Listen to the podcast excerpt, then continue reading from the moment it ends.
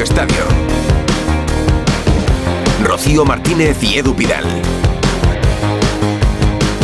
En Onda Cero.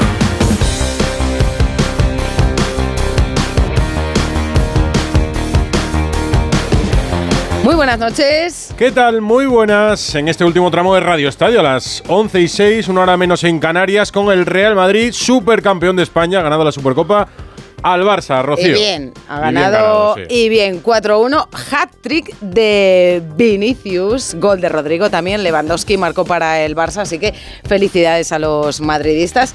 El primer título del año, de la temporada, se lo lleva el Real Madrid. Fíjate, es el primer título de Bellingham que no ha marcado hoy. Es verdad, y el primero que levanta Nacho. Es un título que va a tener consecuencias porque ha sido un baño, un repaso del Real Madrid por méritos propios y también por Mucha fragilidad del Barça, sobre todo atrás. Un mal Barça, uno de los peores Barça que se recuerda y los ha habido malos. Xavi hoy ha aceptado abrir el paraguas, ser autocrítico, reconocer que va a ser una semana complicada y seguir adelante. Nada más podía hacer el entrenador del Barça. Vamos a ir a Arabia. Veníamos de contarlo en el Radio Estadio de Edu García antes de este informativo pero podemos hacer esa primera conexión con Alfredo Martínez y Alberto Pereiro para saber si hay alguien en la sala de prensa, en la zona mixta ahora mismo. Alfredo, Alberto, vosotros diréis, muy buenas. Hola. ¿Qué tal? Muy buenas noches. Estamos aquí en la zona mixta donde ha habido tanta vorágine hasta hace muy poquitos minutos y, la, cosa ya va bajando un poco el suflé con las dos caras, evidentemente. Yo te cuento la del, la del Barcelona, que se marcha esta misma noche, aterriza a las seis y media, siete de la mañana en la ciudad condal, porque esto no para inmediatamente. Y el propio Xavi Hernández lo primero que ha dicho dice hay que levantarse, volveremos, quedan tres títulos en juego, pero evidentemente la cara del propio presidente Laporta, que se ha ido rapidísimo en cuanto que ha salido del escenario tras haber visto cómo el Madrid se coronaba campeón de la Supercopa, se ha marchado inmediatamente con su chofer y con su escolta al coche, con la cara muy seria y se ha dirigido hacia el aeropuerto. Lo hemos visto a Gerard Piqué, a Víctor Fon candidato en las últimas elecciones, a Ricky Puig, alguna gente del Barça, todos muy cariacontecidos porque el mazazo ha sido importante. En el Madrid ya lo hemos visto, Edu. ¿Qué tal? Muy buenas a todos, familia. Bueno, pues aquí estamos. ¿Qué tal, Rocío? Eh, el Madrid se marcha eh, de aquí a cinco minutos ya del estadio. Van a llegar a las 7 de la mañana a Barajas. La celebración, lo que dure, va a ser en el avión, evidentemente, porque te viene otro toro el jueves frente a Atlético Madrid del partido de los octavos de Copa en el, en el Metropolitano, donde Lunin va a ser titular. Ha confirmado Ancelotti en la sala de prensa que acaba de terminar que Kepa va a volver a jugar el partido frente a Almería, así que seguimos en las mismas. Y nada, te lo puedes imaginar. Nacho, primer título como capitán, ya le hemos escuchado, no se puede estar más contento. Valverde ha pasado por aquí y ha querido reconocer el trabajo de todo lo que no se ve, ese cuerpo médico y técnico del Madrid y los readaptadores que el otro día estuvieron trabajando con ellos hasta las 5 de la mañana en el partido mm. posterior al Atlético de Madrid y ha aparecido Vinicius Junior en sala de prensa como MVP del partido después de su segundo hat-trick como jugador del conjunto blanco en el tercer partido después de la segunda lesión de este año y ha venido a decir que no es un santo, que se equivoca, que Ancelotti le corrige mucho, pero que muchos le buscan para salir mañana a los periódicos, querido. Yo me quedo muy triste porque todos quieren pelear conmigo porque al final saben que, que va a salir en la prensa que Vini ha hecho eso, que Vini ha hecho la otra cosa. Intento al máximo estar muy tranquilo y centrado en, en el partido para, para poder hacer las mejores cosas para mis compañeros, pero a veces no soy solo yo, claro que yo no soy un santo, a veces hablo demasiado, a veces hago regatas que, que no deben hacer, pero estoy aquí para mejorar, para, para dar ejemplo a los niños que, que me están mirando. Y, y, quiero mejorar y me está, me está enseñando todos los días lo que tengo que hacer. Y mis compañeros también. Está bien. Nunca habíamos escuchado a Vinicius así, ¿verdad? Tan reflexivo. con esa humildad, con esas ganas de aprender. Todo viene también en el contexto que Ancelotti ha reconocido que tanto a Vini como a Bellingham les ha dicho que no hagan taconazos. Claro, que Vini dice, si es que esto lo llevo yo, lo llevo yo en la sangre, que me viene ahí del fútbol brasileño, pero mira, escuchan mucho a, a su entrenador, que por cierto, les dio la pista, ¿eh? En los entrenamientos previos al partido. El Barça deja muchos espacios a las espaldas, pues hoy han sido espacios, pero siderales, ¿eh? para el Real Madrid. Lo hace precisamente en el día en el que marca tres goles y el Madrid se impone. Y prácticamente no hay ni tiempo añadido porque el árbitro decide acabar en el 90 con el 4-1 con el que el Madrid se ha impuesto en la Supercopa. Hay muchos méritos del Real Madrid y muchos deméritos del Barça. Es que el Barça decía en línea adelantada, en defensa, lo vamos a analizar en la próxima hora o dos horas de radio aquí en Onda Cero, pero el Barça adelanta tanto la línea que la lleva hasta prácticamente la línea del medio eh, campo y es algo que aprovechan los velocistas del Real Madrid, Vinicius y Rodrigo. Pero es que lo mejor de todo es que la defensa está en la línea del medio campo y el Barça ni siquiera ejerce presión al Real Madrid. Mete, mete 10 jugadores en campo contrario para no presionar al rival en la salida del balón, que es algo que ya sí que nunca habíamos visto en el fútbol. En fin, 11 y 11, yo creo que sí que podemos empezar a comentarlo, Rocío. Rocío Martínez y Edu Pidal y como cada domingo con Edu García, aquí Edu. ¿Qué tal, Rocío, Edu? ¿Qué cuerpo te ha dejado este clásico con título? Pues la verdad que me, lo he pasado bien. Es verdad que con el punto de equidistancia que a mí me consta, pues me hubiese gustado una final un poquito más equilibrada, ¿no? Y, he visto mucho desequilibrio. He visto un Madrid que, que es, yo creo que la exaltación del fútbol moderno. El vértigo, el ritmo, la velocidad, la precisión velocidad sin precisión no es nada, que ya lo decía Firestone. y, y, con este nivel de intensidad compites a cualquiera. Y eso el Madrid lo tiene asumido y es en su ADN. Y yo recuerdo que hace mucho tiempo eso era como de segunda, ¿no? Es que corren, es que son atletas. Eso el primero que lo dijo fue Guardiola. Sí, pero yo creo que en el fondo ellos no esperaban que este fútbol evolucionara y se pusiera de moda. Porque a día de hoy, o tienes vértigo, tienes intensidad, tienes velocidad, o no tocamos un torrao, pero nos ha pasado en Europa, o sea, como equipos españoles que salen y juegan bien, son equipos aseados, con jugadores de calidad, pues a día de hoy, o terminas siempre aquí en punta, con, con gente de titulares y de banquillo. Es que sale Brain y hace lo mismo. Mm. Entonces, o estás a ese nivel y este Madrid es ahora yo creo que la horma perfecta es el fútbol moderno que se lleva, el fútbol intenso. Que luego hay gente muy virtuosa, gente que hace maravillosas, pero o eres intenso, eres rápido, eres vertical y eres preciso. Pero tiene que haber armas para destruir pues, eso. Pues se, van a poner a, se van a poner a ello. Pues tiene que haber un némesis, que es gente que sea igual de física y tal, a la hora de defender, de ser solidaria, de pierde una bola y voy hacia atrás. Lo que ha hecho Joao, no, lo contrario. Digo yo, ¿eh? Sí, sí. En el minuto 10 ganaba el Real Madrid 0-2. El Barça, que por cierto ha jugado con 10 eh, los últimos 20 minutos por expulsión de Araujo. Santi seguro la queda tocadísimo, Xavi, ¿no? Nos contaba un poco Alfredo cómo estaba, pero le veíamos la cara después del partido. Es que, hola, buenas noches. Todo mal rollo, en el, todo mala espina en el, en el Barça. Primero, el equipo.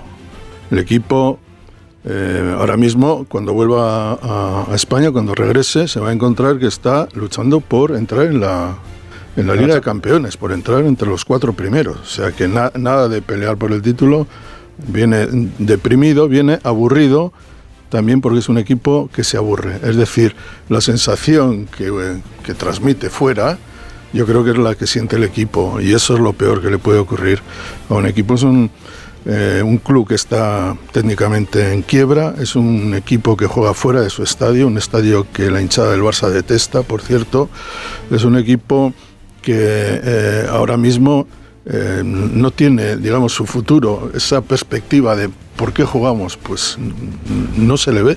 Creo que está en una crisis grandiosa.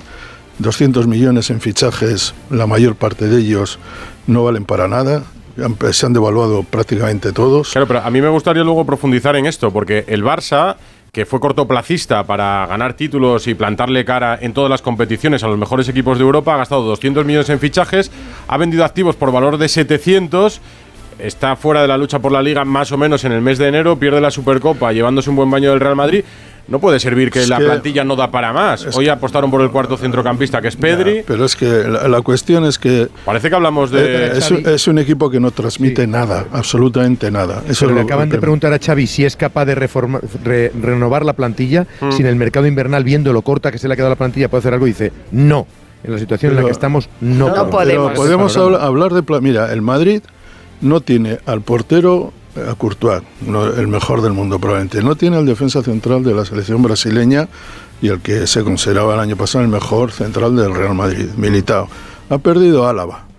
Eh, Vinicius ha estado sin jugar prácticamente dos meses y medio. No hay un nueve. Eh, y, el Madrid ha perdido un partido desde el 15 de agosto, es decir, han pasado cinco meses y el Madrid ha tenido tantos o más imponderables que el Barça y transmite una sensación de pujanza, de, fortaleza, de, fortaleza, de compromiso. Hoy ver a, a De Jong daba asco verle. O sea, Juega, dicen que juega con mocasines. Ya es hora de que se ponga unas botas para jugar a fútbol alguna vez. Porque es que no se puede jugar así. No se altera, no le altera nada. Y es el jugador bandera del Barça. Lo que Cundé es desde el principio. Se ve que Cundé no puede jugar en el Barça, que no puede jugar en un gran equipo. Y así sucesivamente. Pero es que ya es todo contagioso. Hay un virus ahí donde todo el mundo está desanimado. Donde la crítica es ya cada vez más fuerte. Y verle hoy en el palco las imágenes que hemos visto de la porta era de un hombre atormentado, consumido. Y claro, eso no se puede. Consumido a lo mejor no. ¿eh? Bueno, consumido, psicológicamente. consumido psicológicamente. Igual el aspecto que tiene es por lo consumido que está, precisamente. Pues no, no, quito le, ha dado, le ha dado, es verdad, que, que un abrazo como de, consuelo, ¿no? Ha aparecido la porta Xavi cuando, cuando ha subido a, recoger las medallas. Enrique Ortego. Hola, Quique. Muy buenas noches. Muy buenas. ¿Qué, qué te ha quedado? Pues me, ha quedado que en estos dos partidos hemos visto el mejor Madrid de toda la temporada, en, dos partidos completísimos en todos los aspectos del juego, en el defensivo, en el ofensivo. Hoy, ya lo estaba escribiendo para, para relevo, ha ganado con su ADN, el ADN de siempre del Madrid, de salir con esa ambición, no preocuparse cómo gano, sino primero gano y luego pregunto, pero ha ganado también con el ADN del Barça, eh, teniendo el balón cuando lo ha tenido que tener, defendiéndose con el balón, ocupando el campo contrario, corriendo, pero también en ataque el primer gol viene de una triangulación a primer toque entre Cross, Valverde y Bellingham, que es el que mete el pase, pero que había dado el, el primero de todos de ese, de ese rondo que habían hecho. Luego el segundo es una acción en profundidad a la espalda de la defensa. Es decir, ha defendido muy bien, solo por arriba tiene un error en todos los dos partidos, el gol de Hermoso el día del Atlético. Hoy, hoy además ha habido jugadores que estaban un poco bajo la lupa, que han salido reforzadísimos. Lo contaba Serrano, Lunin sale reforzado. Nacho, que pensábamos que Chuamení podía mm. jugar ahí, Nacho ha hecho dos partidazos. Mendy. Mendy, Mendy, muy bien, se ha puesto otra vez en órbita, ¿no? Sobre todo. Eh, y Chuamení, ¿no? Hoy especialmente. Es decir, claro. ha luego, Cuando sale, sale, entra un jugador como Camavinga. Que, que, que, está llamado a ser titular y un, hombre como Brahim que, que, está ganando muchísimos enteros. Es decir, es que al final es todo, todo le ha salido bien y ha demostrado que no solo es ganar los partidos, sino hoy ha ganado jugando bien, siendo superior, y el otro día el Atlético ganando bien y siendo superior. Y casi sin romper a sudar, ¿eh? porque le ha ganado con la gorra. sí, hoy sí. Hoy da, la sensación un poco mm, de que no ha querido hacer sangre de todo. Lo hemos visto, yo, diría sobre todo luego en la rueda de prensa de Ancelotti, ¿no? No ha querido hacer sangre de Xavi diciendo, bueno, el resultado... Empieza a pensar en el partido del Atlético de Madrid, claramente. Mm y han dicho, bueno, no lo, no, lo podemos llevar por delante, ya, cuatro ya son muchos goles. ¿eh? Hay que decir que en los goles del Barça, la defensa del Barça está muy adelantada, hay muchos equipos que juegan con la, la defensa tan adelantada, pero claro, eh, lo hacen presionando. Claro. el, para, mí, el Barça ha sido un equipo. Para mí eso fue lo extraño. Llevar la defensa al medio campo para no presionar la salida del balón del Madrid. Ya que, ya que eso es un desastre, hay que decir, me parece el portero tiene mucha culpa de lo que ocurre ahí en esta en los dos goles. Es que estás acostumbrado, Santi, a tener un Stegen que te ha ganado, te ha dado Yo creo que tarda en tomar la decisión. no sabe si ir hacia adelante, hacia atrás. Yo creo que se dice poco porque en el fondo nos parece que es muy tierno y nos parece que, no, que no merece las críticas. pero la diferencia es sideral entre Ter Stegen y Con esa línea defensiva tienes que jugar con un líbero. Hoy le pregunté a... Y no, el debajo de la portería. Si es que Rodrigo y Vinicius iban corriendo, se iban acercando a la portería sin oposición es posible que haya 10 o 12 porteros mejores en primera división que el portero titular del Barça. Hoy le Hombre, lo que duro. pero que estás vendido en los dos primeros goles del Madrid. Pero hazme caso. Eh, en el segundo gol están todos en el centro del campo. Sí, pero, no tiene calidad él, ese portero. Él tenía que estar fuera del área. hoy le preguntaba, hoy le preguntaba a Esteban al portero por esa jugada precisamente y, decía que el portero tenía que tener una posición mucho más adelantada. una, vez que se queda tan atrás, cuando tu equipo defiende así, además es que eso se tiene que trabajar semana. Dice, una vez que se queda tan atrás, es verdad que ya lo único que puede hacer es aguantar, aguantar, aguantar, aguantar hasta que te llegue Vinicius. Porque si sales al encuentro estás vendido. Hoy Xavi ha corrido un riesgo con Pedri eh, para colocarle donde lo ha colocado. Es decir, si sacas a Pedri, sácale con toda, con toda la de la ley, a que juegue donde él juega, en el centro del campo, y sea centrocampista más. No le metas ahí de segundo delantero, de espaldas al juego, por detrás de Lewandowski, prácticamente sin participar, lo están matando. Y de hecho lo ha matado. Es decir, ha renunciado a tu famoso ADN, que llevas tres días hablando del ADN y la de la excelencia cambias a los cuatro centrocampistas y encima los colocas mal a los cuatro a los centrocampistas, ¿no? Yo creo que él también tiene que darse cuenta de las cosas que hace que al fin y al cabo luego en el campo se reflejan. Xavi sabe la que le viene encima. Eh, ayer decía que había un Barça fuerte, lo cierto es que no lo ha demostrado. Belardo, buenas noches. Hola Pitu. Buenas noches a todos, ¿qué tal? Muy buenas. ¿Está decepcionado mucho el Barça? Bueno, eh, o sea que sí, pero yo creo que ha sido un partido donde el Madrid eh, ha sido muy superior, sin duda. Creo que el Barça ha arriesgado demasiado eh, con esa defensa tan adelantada, con jugadores como Vinicius y Rodrigo, que son dos auténticos puñales, eh, jugar con una defensa tan, adelantada, con un Barça que, que le está costando robar en campo contrario y que muchas veces eh, cualquier jugador de Real Madrid, Cross, Bellingham, Valverde, hasta defensa, Rudiger, te pueden romper esa defensa con un pase como ha hecho Carvajal en el segundo gol. Eh, y después está el tema, pues, pues, sí que es cierto que Iñaki Peña no maneja esas situaciones, ¿no? Como Ter Stegen. Eh, yo creo que al Barça ha sido pues inferior al Real Madrid, no ha estado nada bien y, es así. Lo que pasa que, bueno, yo creo que, el Barça tiene que olvidarse y sobre todo mm, replantearse un poco eh, lo que siempre se habla, ¿no? De, que si el Barça tiene que tener una forma de jugar, de llevar siempre el balón, de tener siempre la posesión, sí, pero tener siempre la posesión para hacer daño. Y después una cosa que hacía bien, y que ya lo he dicho varias veces, ¿no? El año pasado, que era replegar eh, los goles que le meten hoy al Barça mm. eh, es porque no repliegan, le pillan en transiciones. Y no pasa nada por replegar el equipo y poner eh, dos, tres líneas juntas y que te ataque el Real Madrid y salir tú alguna vez a la contra. No pasa absolutamente nada. Y tú, así fue campeón el, año pasado. No está para más, está para eso. Y el año pasado ganaban muchos partidos así, 1-0, replegaba muy rápido y sí que es cierto que este año. Entonces es que el año pasado ganó una versión beta del Barça y este, este no me he enterado. ¿No? Ganó la versión del 1-0. No. Ganó la versión del 1-0. No, lo digo por Pitu, que le entiendo lo que quiere decir y además me parece muy bien. Pero eh, es que no Fue más práctico, seguramente. No, creo que a nadie le quiten el carnet de ser eh, culé de pura cepa por, porque el Barça juega de otra manera. Pero, chicos, es que es evidente. Pero ayer Xavi en la previa insistía en el cruifismo. en el ADN, en el cruifismo. Y de verdad, yo creo que es que se choca contra la pared. y la pared es la realidad de su equipo. Para mí el problema es que se lo cree. Que se, que se, lo cree que es así. el curifismo no es esto, ¿eh? Pues claro que no es eso. Pero no me refiero a lo que estamos diciendo pero Si es que, pero si es que, por ejemplo, el Barça de Luis Enrique hmm. se parecía un poco al Real Madrid. Sí. El Barça de Luis Enrique que tenía el balón. completamente. Y hacía unas con Messi, Luis Suárez y Neymar. Que, y era precioso ver jugar al Barça. Abelardo, perdona. Y hacía un daño terrible. Eran puñales, pero si no. Pero si el fútbol. Abelardo, perdona. Y Guardiola en el City Perdón, y Guardiola en el City ha cambiado su forma de jugar. Nunca pensábamos que Guardiola iba a tener en sus equipos un delantero como Haaland. Y mm. ha evolucionado. Eh, oh, mira, necesito a un tío que sé que es un equipo que me va a presionar arriba siempre, voy a tener que jugar en largo, un tío que me la aguante y que encima me corra al espacio. Creo que hay que evolucionar y el Barça no pasa nada porque, Absolutamente de acuerdo. porque evolucione. Absolutamente de acuerdo. Os, digo, Abelardo, solo, una, cosa, solo una cosa. Cuando has nombrado, has dicho que el Barça se parecía al Madrid de Luis Enrique, que es verdad que hubo un, cambio de chip en el Barça, Claro, es que has nombrado Messi, Luis Suárez y Neymar. Por poco me desmayo aquí mismo. No, Ahora mismo, Ferran Torres, Lewandowski, 35 años. Iniesta, hombre, claro. Xavi. Iniesta, y perdona, en su mejor versión. No, no, es que el año pasado jugaba Busquets. Y voy a decir una cosa, eh, Busquets fue criticadísimo, la gente se lo quería sacar año perfecto el año pasado. Cuatro años antes, le, cuatro años le, antes le ficharon a De Jong para que jugara en esa posición, acabó jugando él, como no puede ser de otra manera.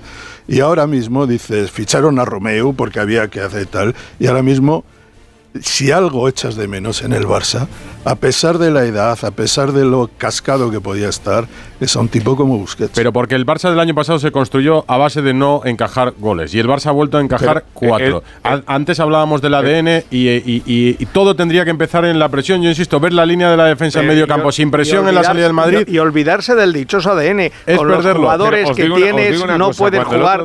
Y, luego, Quique, lo peor de todo es que Xavi resaltaba como un punto de inflexión esta Supercopa, que lo fue el año pasado. El año pasado fue una digamos, derrota eh, sobrellevable para el Real Madrid porque compitió en la final. Este año no hemos visto a competir al Barça desde el primer minuto, porque encaja dos ¿En 10 minutos? En el minuto 10 ya está el Madrid 2-0 y a partir de ahí se acaba la, Pereiro. la Copa. No, digo que eh, el otro día, eh, cuando os comentaba eh, la sensación que había dentro del vestuario del Madrid en cuanto a la. Que luego lo ha hecho el Barça también, lo de tirarle el favoritismo al Madrid. Pero vamos, una cosa es que el jugador del Madrid y el entrenador tuviera claro las debilidades del Barça y otra cosa era aprovecharlas al máximo, como ha sido el caso el día de hoy. Pero sí que es verdad que decía que después de los dos últimos clásicos, el del otro día, el de hace un, par de meses en, en Liga y el, de, el del 0-4 de Copa de la temporada pasada, que en uno se había maximizado la la eficiencia como en el de Copa y que el de otro día en, en, en Montjuic, que el Madrid había entendido mal la primera hora de partido, pero luego lo saca eh, por físico y por Bellingham. Y que no querían dejar pasar la oportunidad de saberse superiores y no tener un partido como este. Y les vi muy convencidos en cuanto hablabas con ellos del tema, así que eh, no sé por qué me da que el plan que tenía el Barça, por mucho que lo cambiara el Madrid, lo tenía demasiado cazado. ¿eh? David Bernabeu. Hola, David. ¿Cómo estás? ¿Te mandamos un abrazo o qué?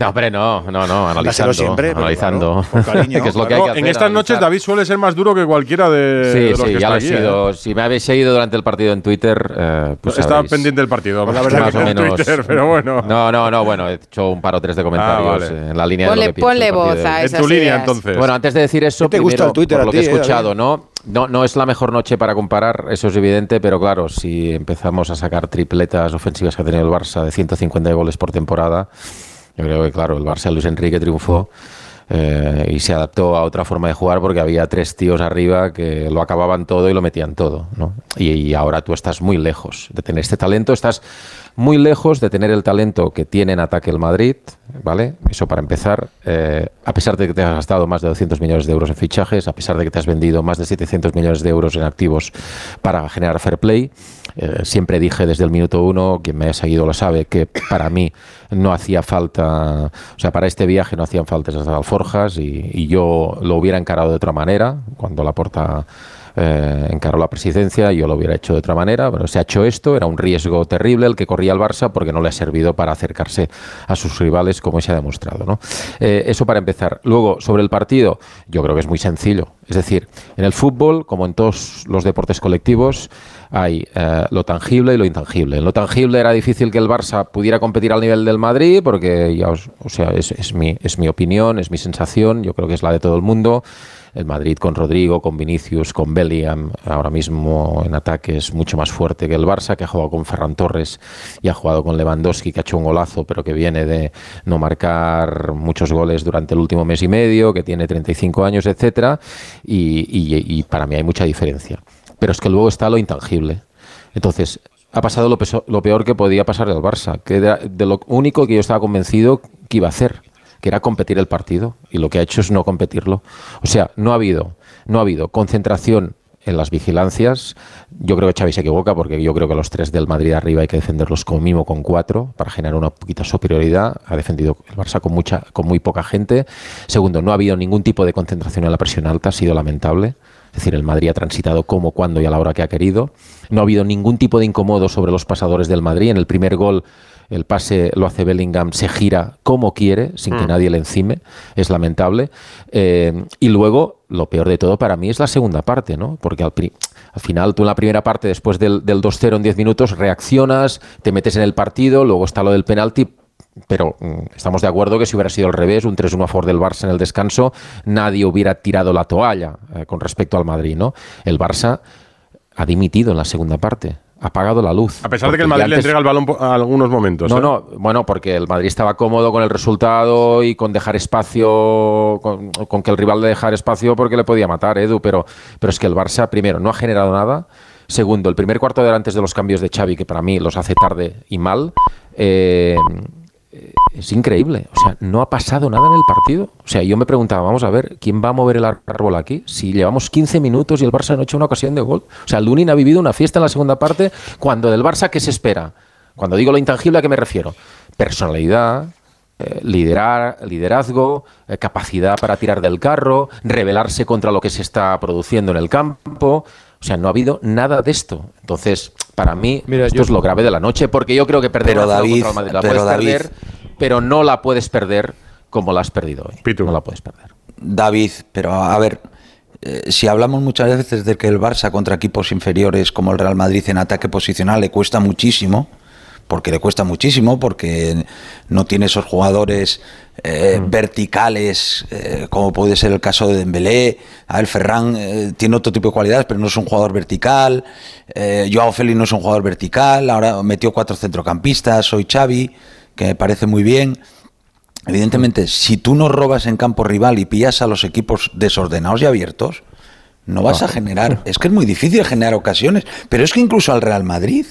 Es que tú el Real Madrid, a cualquier equipo hoy, te, te ponen dos líneas de cuatro, o 4-5-1, o 5-4-1, en un ataque posicional, y es difícil crear ocasiones. Entonces el Barça, yo para mí el problema que tiene es que roba poco en campo rival en la iniciación del juego del equipo contrario. Lo, que, para él que de la presión alta, de la presión alta. Ya, pero lo, que te he dicho, Pitu, que, que no, no, ha existido presión alta. Es decir, si tú quieres jugar en campo contrario, primero tienes que estar muy junto porque tiras la defensa muy arriba.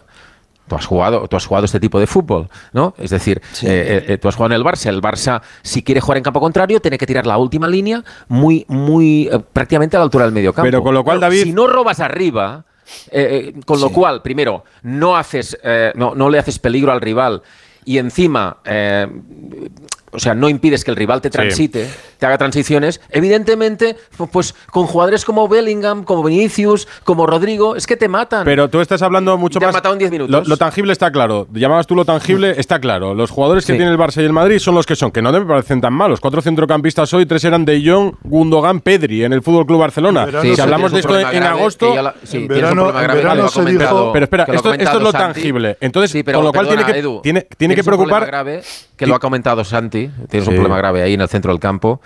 Vamos a ver, Con el, recambio, el recambio de, Sergio Busquets esta temporada, que es, Oriol Romeo. ha costado 3 millones y medio, no ha jugado mm. ni un solo minuto en el primer título de la temporada. hombre, pero tú ves ese, tridente y no suena mal. No, no, es la realidad. Lo tangible es lo tangible. Lo intangible es lo que tiene que mejorar el Barça. En la segunda parte. Entonces, claro. Eh, eh, tiene que haber mucha responsabilidad de los jugadores. es las vigilancias. O sea, cualquier equipo de primera división hace bien las vigilancias. Ah, cualquier equipo tira mejor el fuera de juego que lo ha tirado el Barça hoy. Pero entonces lo, que lo que nosotros decíamos de que a veces los jugadores se miraban y yo creo que Xavi no ha dado soluciones al equipo en momentos en los que tendría que tener más intervencionismo. No, no, eso está claro. En partidos como el de hoy no nos podemos muy plano. Claro, pues claro, pero no, ha habido mensajes, no ha habido mensajes. Bueno, es que Koundé eh, falla mucho, no es central para el Barça, Christensen sin una referencia en el centro de la defensa falla, en el centro del campo, Lewandowski tiene 35 años, eh, no puede basarse todo en eso. Eh, Edu, hace mucho tiempo que no veía un Barcelona tan inferior al Real Madrid. Llevamos mucho tiempo, ha habido altibajos, pero esta sensación de impotencia, de que el partido lo puso el Madrid donde quiso, que jugó como quiso con el Barcelona, de que eran fuegos de artificio los ataques del Barcelona, era absurdo. Y fíjate que Ancelotti estaba muy caballeroso en rueda de prensa porque iba a decir, bueno, el resultado quizás sea, demasiado abultado para lo que para lo que ha jugado el Barcelona, pero ha sido elegante como un compañero. Sí. Yo, creo, que es momento. Vamos a escuchar a vamos a escuchar a Xavi porque además le has hecho Alfredo una pregunta pues. muy directa. Vamos a escuchar Xavi después del partido. ¿Temes que tu figura quede tocada o dañada como máximo responsable del equipo después de una derrota tan dura como esta? Sí, sí, pero estoy preparado para aguantar todas las críticas. De hecho, ya había críticas antes del, del partido, han habido siempre. No tengo, no tengo problemas. Creo en el proyecto, creo en mí mismo, creo en el en el futbolista que, tenemos y creo que somos capaces de, revertir la situación a partir del, jueves ya en Salamanca. Entonces quedan tres títulos que hay que competirlos. Y sí, sí, estoy fuerte, estoy tranquilo y, evidentemente hoy es un paso atrás en el proyecto y es un golpe duro para mí, para el club, para los futbolistas, pero esto continúa. Eh, es el deporte. Me, me he visto en estas situaciones muchísimas veces, pero no queda otra que trabajar y aguantar la crítica, lógicamente, que habrá muchísima y merecida. Y merecida. Eh, es verdad que termina. Si parece, Rocío, perdona, Rocío, vamos a enlazarlo, si os parece, con las declaraciones que acaba de hacer Deco, que es el director deportivo en torno a si está cuestionado o no el técnico del Barça. Creo que esta pregunta no tiene ningún sentido. Al final hemos perdido un partido, una final. Eh, eso no es el momento para hablar de esto. En Mister sigue con toda la confianza de entrenador, del de presidente, de, la dirección deportiva. Es una derrota dura, sí, que hay que analizarla, hay que pensarla, hay que discutirla, pero es una derrota que no, no, no, no cambia nada. ¿Cómo pensáis apoyar o ayudar a sacar esta situación un poco de cierta depresión del, del equipo? A ver, creo que el tema de Felipe no nos toca solo al Barcelona, ¿no? Creo que hay bastantes equipos de la misma situación. Es un tema que todo el mundo sabemos es público. Nosotros eh, no tenemos de momento capacidad para fichar y así es la realidad. En las decisiones deportivas, toda la responsabilidad de Xavi. En lo que ha podido ayudar eh, Deco o el presidente Laporta, los superiores de Xavi en el club, le han puesto palos en el camino todas las veces que han tenido oportunidad. Desde la famosa convocatoria de la Champions.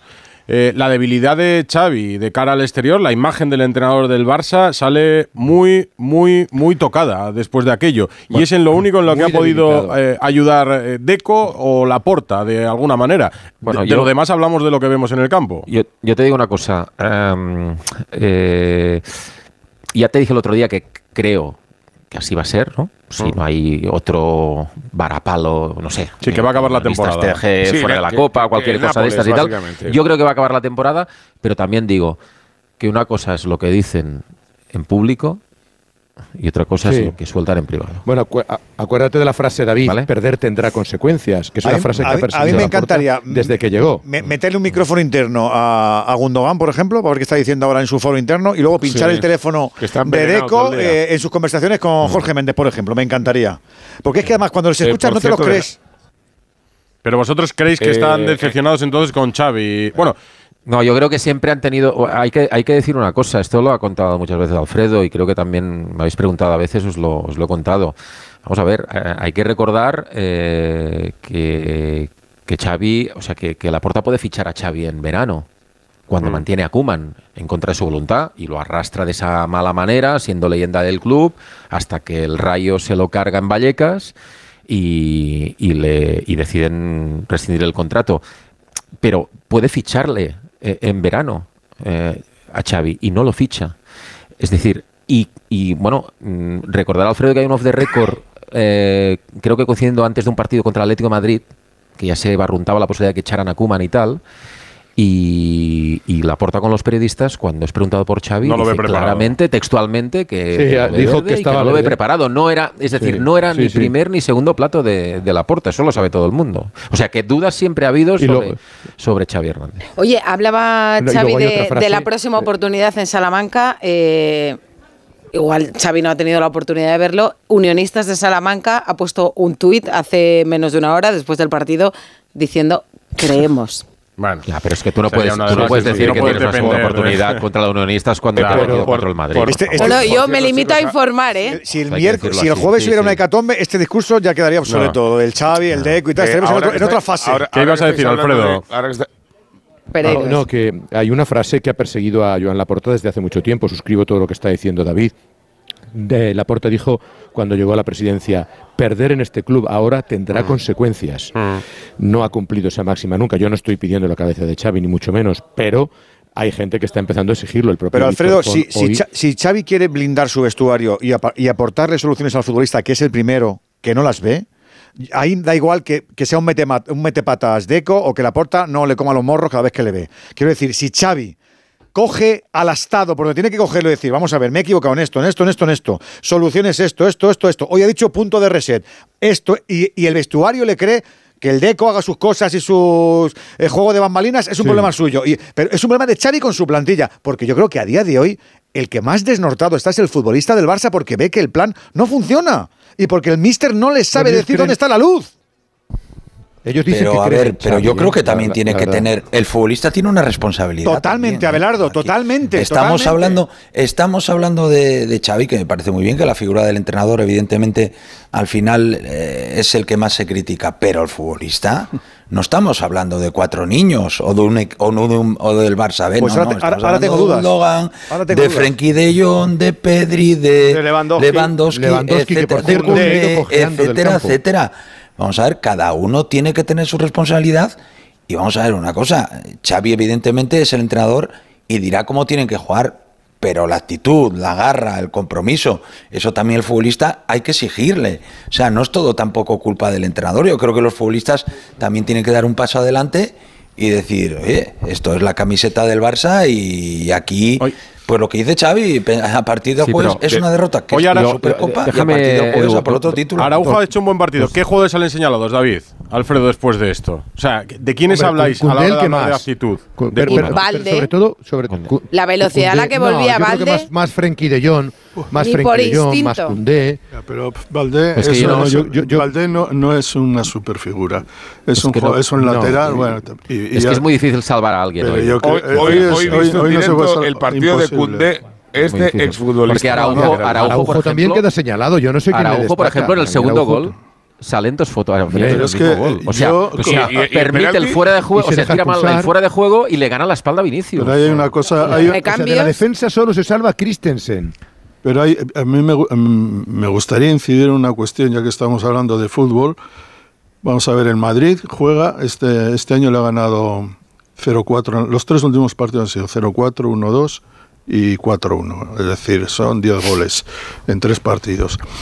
Y eh, la temporada pasada en el Madrid jugaba Benzema, jugaba con tres delanteros el, el Real Madrid. Y se colocaba Araujo porque Vinicius era un jugador prácticamente acostado en, el- en la La raya izquierda. izquierda y se medía con un jugador muy potente, muy rápido, que hasta era un poco la kriptonita de, de, de Vinicius, hasta aquel 0-4. Y pero claro, es que este Madrid no es el mismo. El Madrid juega sin delantero centro fijo. Juega con Vinicius que te entra por todo el frente de ataque y Rodrigo también. Entonces, ¿qué sentido tiene volver a Araujo como presunto marcador de, de Vinicius si, Si no está Vinicius. Si no le va a marcar. Digamos, es una, a mí eso sí que me ha parecido extraño porque Ha hecho como el Cid. mandas, mandas, un, un- mandas un mensaje raro. Segundo, yo creo que hay jugadores que están muy cotizados en el Barça. Y ahí me refiero, o sea, Cundé llegó con gran cotización. Está claro que le cuesta mucho. Lo que moderno, no le llega lo moderno dicen ahora hypeado, Santi. Bueno, no- ¿Eso qué no- significa? no Pues sé. eso, que están sobrevalorados. Para mí, por ejemplo, ha dicho una cosa David eh, Bernabéu que estoy de acuerdo con él, es la rebeldía, la, la eh, luchar contra, contra la derrota, es decir, rebelarse. Y claro, yo cuando le veo a De Jong, que es la figura del equipo, porque hay decir, que decirlo así, lleva cinco años en el Barça, costó ochenta y tantos millones, casi noventa. ¿Pero tú crees se que es la figura del se- equipo? Sí, la gente Debería considera, ser, la gente le decir. considera ¿Cuándo lo ha tal- sido? y yo le veo que es que no se le altera el gesto, que da lo mismo que vaya ganando 1-0 que perdiendo 3-0. Yo ayer vi eh, al Manchester City contra las cuerdas, perdiendo la liga inglesa.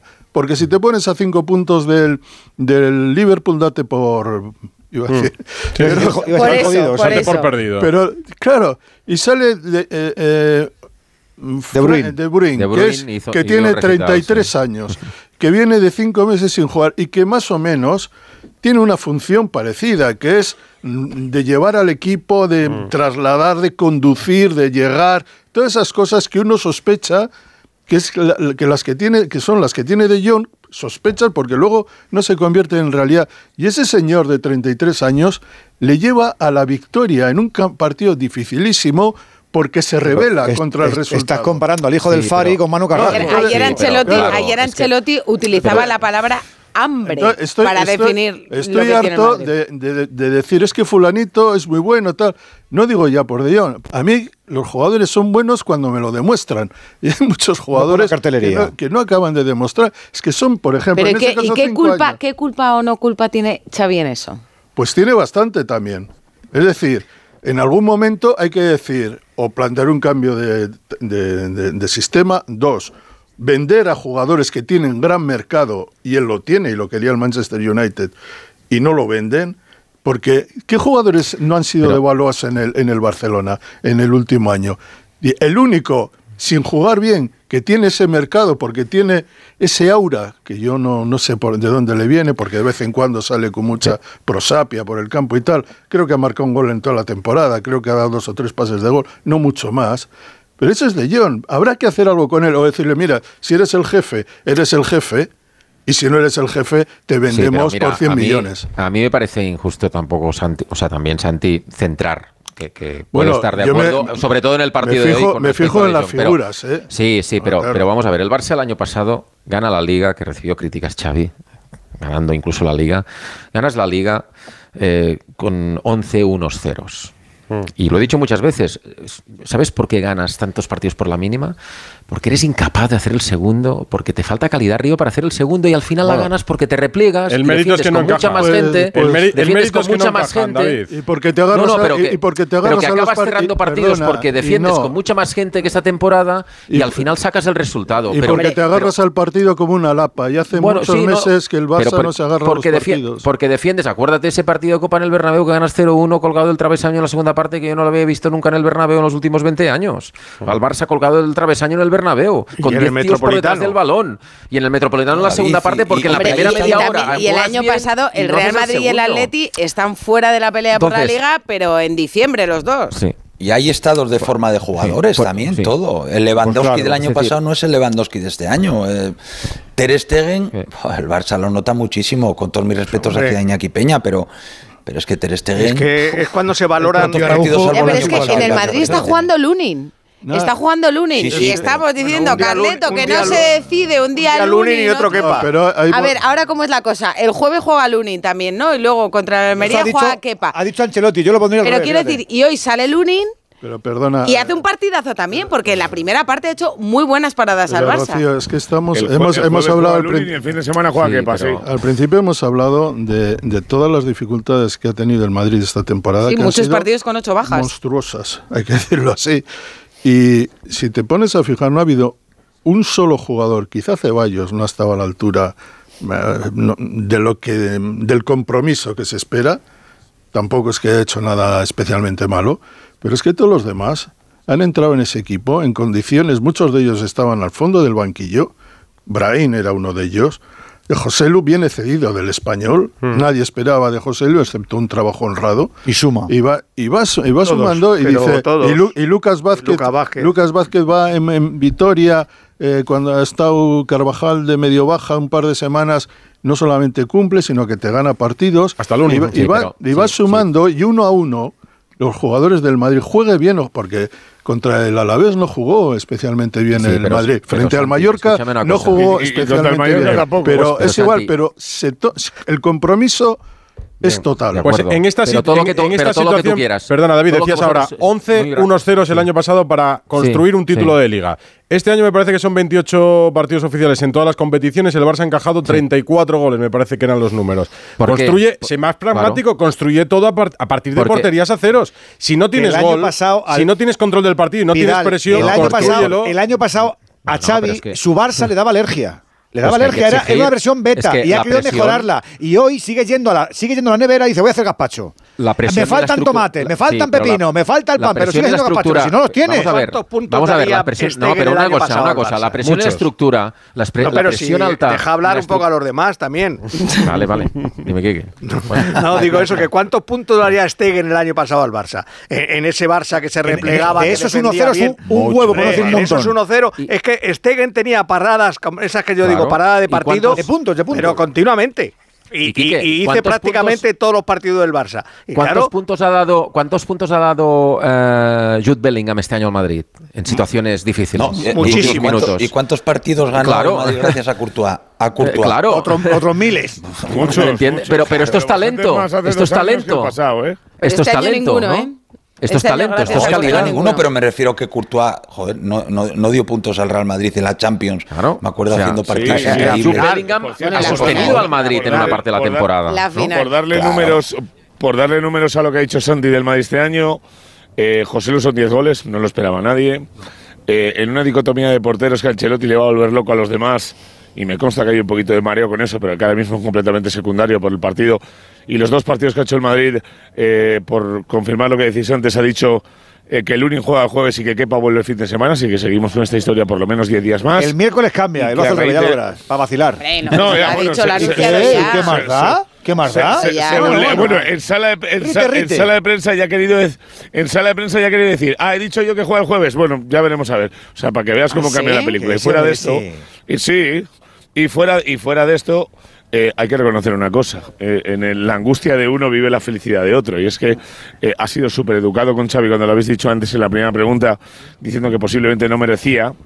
Y hoy el Madrid ha conseguido varias cosas. Una, que después de varios años, cinco en el caso de Lunin y tres en el de Chuamení, eh, jueguen su mejor partido con el Madrid en el día de hoy.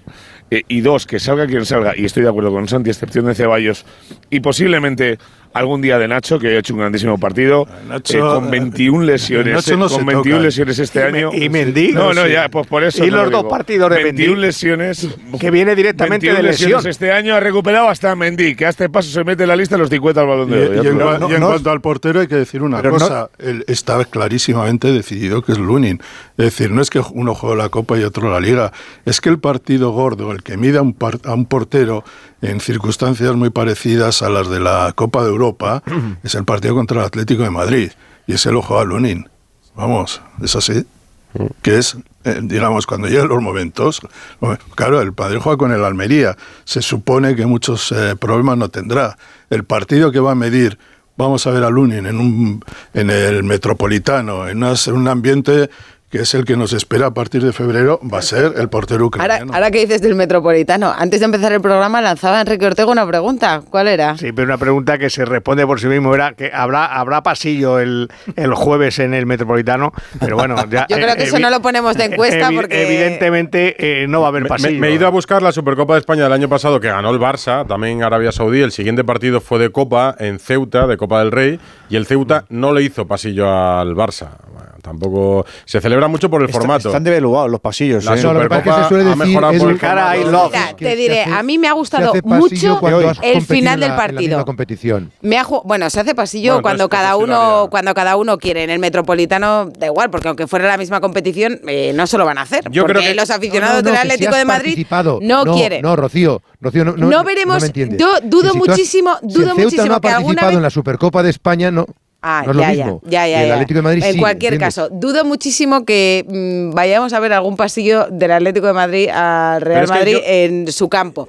Pero lo que quería destacar, que me ha gustado mucho la imagen de deportividad después del partido. Y ha habido algún momento así, pues hemos escuchado a Vinicius, ¿no? Decir, no soy un santo, Ancelotti que le ha pegado un pequeño tirón de orejas a él y a Bellingham diciendo no me gustan los taconazos, algún gestito ahí de Vinicius con el banquillo del Barça, un expulsado en el banquillo del Barça, pero después del partido ha sido maravilloso. Una imagen de deportividad. Hombre, después de un Xavi 4-1, ¿qué Hernández- esperabas? Bueno, pero Xavi Hernández tampoco tenía por qué hacerlo. Ha ido a saludar a prácticamente todos los futbolistas del Barça, no Pero solo el abrazo entre los dos Buena- entrenadores. Pero esa buena a imagen. todos, a todos es- sin excepción, hasta Vi- Vinicius viene- el pero último. la buena imagen pero viene del, imagen del rodillo. Hasta Vinicius.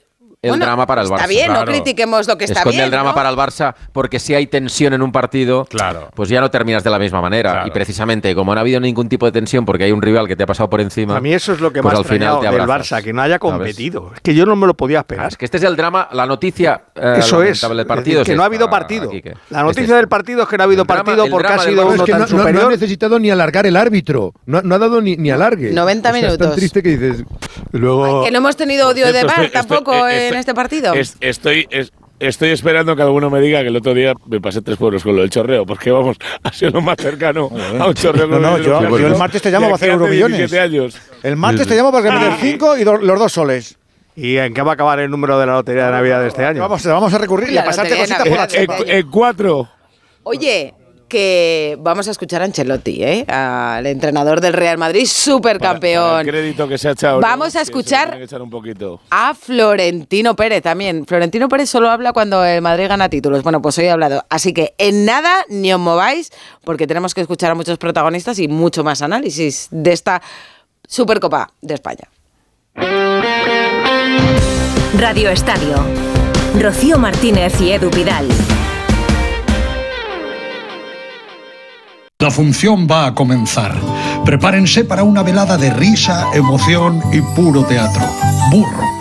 Soy Carlos Hipólito y les invito a un viaje inolvidable a lomos de un asno milenario. Del 17 de enero al 18 de febrero en el Teatro Reina Victoria. Entradas a la venta en el teatroreinavictoria.com. Ya puedes conocer el precio máximo de tu trayecto con la garantía de Radioteléfono Taxi. Llámanos al 91 547 8200 o descarga Pide Taxi. Más información en rttm.es. Hombre, ¿qué tal, Juan? Te veo muy concentrado con el portátil. Hola, sí, estoy viendo la web de Duchamanía. Ayer mi mujer se resbaló en la bañera y casi se rompe una pierna. Así que vamos a poner un plato de ducha. Incluso puede que reformemos el baño entero. Nosotros lo hicimos y estamos encantados. Trabajan muy bien. En la web lo tienen todo. Y además exposición en Paseo del Molino 6 y calle Cabanillas 39, 91 468 4907 y duchamanía.es. En la ganadería Organic producimos la mejor carne del mundo. Hacemos cría ecológica de las razas Angus y Wayu, 100% sostenible. Nuestra carne es deliciosa y saludable, extremadamente tierna y jugosa. Va del campo a tu casa, sin intermediarios, a un precio justo. Si pruebas Organic, solo comerás Organic. Nosotros te la llevamos gratis a tu casa. Haz tu pedido en el 910-2010, 910-2010 o carneorganic.com. Organic, la mejor carne del mundo. Te compra tu coche, te compra tu carro, te compra tu buga. Te compra tu furgo, te compra tu moto, te compra tu auto, caravan. ¿Te han hecho una oferta? Te la mejoramos. Has oído bien. Mejor precio garantizado y compromiso de pago en 24 horas. Ven a vernos. Onda Cero. Radio Estadio. Rocío Martínez y Edu Pidal. El problema del Barça es que ha perdido su identidad. Está buscando una identidad y no la encuentra. Quiere seguir con el tiki-taka, pero el Barça ya no puede jugar el tiki-taka. Tiene que cambiar la forma de jugar y no lo encuentra. Si es que lo que quieres es jugar al tiquitaca, al tiquitaca. 608038447. Quiere hacer gazpacho sin pepino, sin tomate y sin pan. No, lo no le sale gazpacho. Dice este que no lo encuentra. Ana Rodríguez. Sí, es que hemos preguntado después de esta derrota del Barça en la Supercopa ante el Real Madrid, ¿cuál crees que es el principal problema del Barcelona esta temporada? Hemos dado cuatro opciones. El 66% cree que el problema es un problema de entrenador. El 19% cree que hay un problema defensivo, el 12% cree que hay una falta de liderazgo en el equipo y el 3% dice que es una falta de gol. Y algunos mensajes que nos llegan nos dicen, todas son correctas. Todas son correctas. ¿Tú te planteas que pase algo si vuelve a haber un tropiezo importante, Bernabéu, o no, en el próximo mes? Dices que en principio, si todo va normal, acaba la temporada Xavi. Pero, ¿consecuencias más allá del entrenador o incluido el entrenador? Hombre, a ver, eh, claro, si vas a Salamanca y te eliminan de la Copa y tienes otro traspiés en la Liga, ya te metes a 10 y peligra estar entre los cuatro primeros, que al final yo creo que, que va a ser va a acabar siendo el objetivo básico de la temporada, en función, más allá de lo que puedas hacer en Champions, que evidentemente todo el mundo piensa Barcelona que no la puede ganar.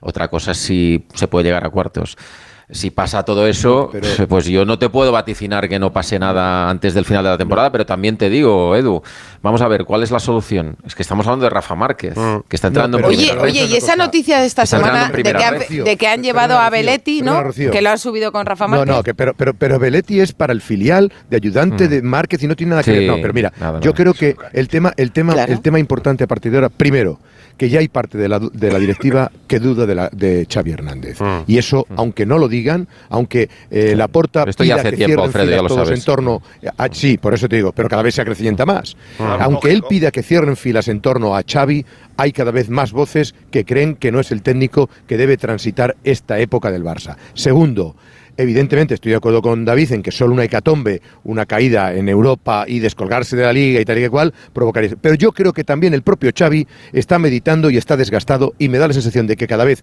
hay más números de que Xavi no sea el entrenador la temporada que viene. Pero habéis Por- visto, por el propio- habéis visto pero a perdona, Xavi. perdona, perdona, ¿por el propio Xavi también, Alfredo? Sí, bueno, es que lo ha dicho él en Sí, yo creo que sí. Lo ha dicho más de una vez, que Yo- si no gana títulos... Él y sabe no- que si no gana, que él si no Sí, gana no, no puede continuar. Y él sabe que la presión, oye, la pregunta que, que le hemos hecho en rueda de prensa, él lo ha dicho, dice, yo ya he recibido críticas antes de esto, sé que ahora van a venir más. Él es el primero que es consciente de dónde está. Hombre, yo creo pero que de este no que. El Barça sabe lo que es el Barça, Alfredo. No, no, llegaron a un acuerdo para no seguir. No lo sé, yo solo sé que cada vez que veo eh, las conferencias de prensa de Xavi, para mí son, un hombre para, mí son dramáticas. Yo sufro. Sí. Sufro Yo porque también, veo, la verdad. Por eso ha porque pedido no hacer veo- más. Porque veo que la banda no le ve sufrir, Santi. La banda está todo el rato. no, no. Sí que se había vuelto sensible. Ya, pero, el problema decir. Con lo que pasa en el mundo sigue sufriendo. Sí, pero perdona, Quique, ¿sabes cuántas, eh, Abelardo, cuántas conferencias Sí. de, de- de prensa puede dar un entrenador a lo largo de la temporada? Porque ahora tiene que dar una antes de los partidos. Más de 100, otra claro. dará mía, alrededor de pero, 150. ¿y el Barça? con- eso es desgast, eso es brutal. Además es lo que se llevan los periodistas a, a- a casa para escribir sobre ellos. Y yo, sinceramente, creo que llega un momento en que Xavi ya está absolutamente torturado, atormentado por decir, igual tengo que volver a salir para intentar decir no sé qué, se le ve superado. Santi ha como pedido, cual- ha como pedido cualquiera a, debería. a la que- federación, Santi, ha pedido no tener tantas ruedas de prensa. Pues en la última reunión de lo entrenadores, entiendo. él dijo que, hablaban demas- que hablaban demasiado, que tenían cuatro que- ruedas de prensa por partido. Pero no Y- creo que, y- le- y que, claro, ese- que esa petición Yo lo- vaya yo a lo- ser yo lo siento- atendida. yo lo siento Bueno, mucho, yo- compañeros, y a Santi pues, lo yo adoro. creo que tiene más opciones de sufre, las que sufre parece, ¿eh? el que va a la mina. No, no, Sufre, perdona, sí, el no. que está 12 horas con la papelera para arriba y para abajo. Por dar 150 Hay horas de muchos- prensa hay no se muchos sufre. tipos de Yo sufrimiento. lo Aparte, siento mucho. ¿sabes Yo lo que que a mucha gente cada- está escuchando que a cada y, y creo que uno- ha dicho, "Vamos, no me jodáis. Edu García, a cada uno le duele lo suyo. No, no, no yo le veo no. también, eh, pero yo lo que le veo a Xavi es como muy sincero en las ruedas de prensa y me extraña que a estas alturas, que ya no es un novato en el banquillo del Barça, que no se preparen las cosas antes. No, no, sí, sí, probablemente se las prepara. Es que Ya, y ayer el- que se prepara, que el Barça es muy fuerte. Pero este es el es mensaje que, lanza ayer Xavi. Vamos a ver, es que para dirigir a un equipo, ahora mismo, a un equipo de la estatura de- del Barça o del Real Madrid, de esos 10, 15 equipos de Europa, donde se te mide todo, absolutamente todo, y donde estás, el, el- el- el ojo de la, de la prensa, el foco de la prensa es constante. Es decir, yo cuando veo a los grandes equipos y los grandes entrenadores, me doy cuenta que ahora mismo un gran entrenador es a la vez el portavoz, el gestor, Es, es 300 totalmente. cosas. Muchas veces es casi el presidente. Yo recuerdo a Xavi cuando llegó de Qatar, que se, eh, que se hizo cargo del Barça, que prácticamente el portavoz del Barça, en aquella época de, de que el Barça eh, queda eliminado de la Copa Europa, que la posición de Laporta es muy débil, que juega, eh, casi que juegan con aquello. Y en- no, casi siempre no. En aquella época, Xavi se Xavi, sentía- desde que es entrenador, No, pero perdona, es- es perdona, muy per- portavoz. Perdona una Muy, cosa, muy. Alfredo. Lo que te quiero decir es que en aquella época Xavi se sentía fuerte. Llegaba de tal, no tenía ninguna maleta detrás que soportar, no tenía ninguna carga, simplemente tenía que sacar al equipo del agujero, porque iba entonces en el, nu- en el puesto 10 o 12 de la clasificación, Noveno, lo noveno. recuerdo. Y entonces él se sentía fuerte y ejerció, eh, ejercía esa portavocía. Ahora, otra cosa es hablar. Ahora mismo no puede. Ahora mismo está superado por la, por la, por Pero la porque- situación. porque los le ve resultados son los que estar fuerte, Bueno, ¿no? por lo supo- mira, yo cuando veo a Klopp, cuando veo a Guardiola, cuando veo a Ancelotti, cuando veo a estos entrenadores, Ancelotti el año pasado no ganó nada. En una absolutamente nada. Ya, pero, pero. Bueno, pero ganó la Copa, una- quiero decir, Ya, pero, pero- perdona, Santi, una cosita. Eh, el único año que Guardiola no ha ganado nada del City es el primero, ¿vale? Y Guardiola siempre ha dicho cuando le he preguntado que él está a gusto allí, porque le han preguntado, ¿cómo puedes estar siete años en el City, por ejemplo, y en el club de tu vida, que es el Barça, estuviste cuatro? Y él siempre dice, porque no me siento juzgado. Pero, eh, pero- allí no me siento juzgado por los resultados. Hay gente que respeta mi trabajo y hablamos de mejorar, Pero es no que- hablamos de los pero no, eh, olvídate- eso, eso olvídate- en el Barça o en el Madrid, sabéis que es imposible. Olvídate de Guardiola. Yo te digo que ahora mismo un entrenador para un- de un gran equipo se siente tan presionado públicamente que tiene que lanzar mensajes muy concretos, muy buenos, incluso en las derrotas.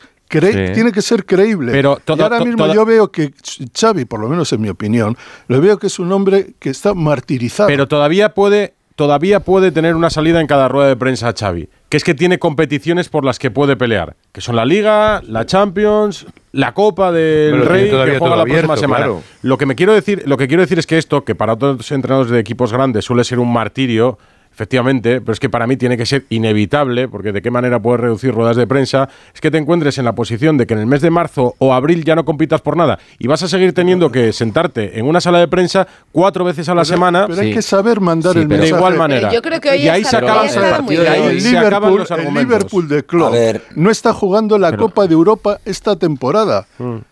Es decir, está en una posición que no entró ni entre los cuatro Bueno, Barça- primeros es de otra situación. Europa League y Perdona, es otra situación. ganando una liga y una- Es una otra situación porque eh, hay ciertos entrenadores por las razones que sean, porque han tenido éxito. Oye, Xavi viene a ganar una liga, no Pero viene porque- de perderla, ¿eh? Porque tienen un margen, Santi. Es, es el caso de Simeone en el Atlético Pero, de Madrid. Klopp lleva Santi, muchos años en el Liverpool, con una trayectoria. No es lo mismo en Inglaterra. Yo te puedo asegurar Claro. que Guardiola haciéndolo rematadamente mal en el City no lo van a echar. Pues yo no estoy de acuerdo contigo. Chiqui. Bueno, quizá en, en- en- en Yo el, sí, Manchester, Santi. en el Manchester no, porque es una, un, club muy particular. Pues, pero escucha, bueno, por eso en el Manchester City, en eh, otro equipo. Pero, sí, pero podemos decir una cosa. Si miramos el número de entrenadores despedidos en Inglaterra esta temporada y la anterior, en las primeras jornadas, es tan alto como en España. Mira, pero luego vamos a entrar en detalles. La relación que tiene Guardiola en el Manchester City con sus mandatarios. Claro, y con cinco títulos. Llámese Chiqui, etcétera. No, no, no, no, no. Es, casi, casi de amistad. Yo te lo digo porque lo sé. Porque lo sé con Soriano, no con Beguín, Yo, a ver, estamos, estamos hablando de Xavi, que este, evidentemente este año el Barça está mal, pero el año pasado Xavi gana una liga. Claro varias jornadas antes contra un, Real que tenía el único cambio. Bueno milagro mira oye David yo milagro no, milagro ganar un partido yo milagro, no, lo pongo en, partidos milagro ¿sabes el primero que dice que es un milagro y lo pongo en valor lo digo desde el punto de vista pues bueno, positivo, lo el primero que lo dice Pitu es Xavi. Si sea, Xavi entre bastidores con sus ayudantes es que, reconoce que ganarle una liga al Madrid que para él tiene una plantilla superior a su equipo fue un milagro. Un milagro, pero en Es que estamos hablando de que el Real Madrid estaba muy Benzema por Bellingham, claro. Benzema por Bellingham y jugaba Courtois y estaba militado. Eh, etcétera, etcétera. Y le gana la Liga al Madrid. Mm. Ya, pero el Madrid estuvo muy mal el año pasado, pero yo también creo que...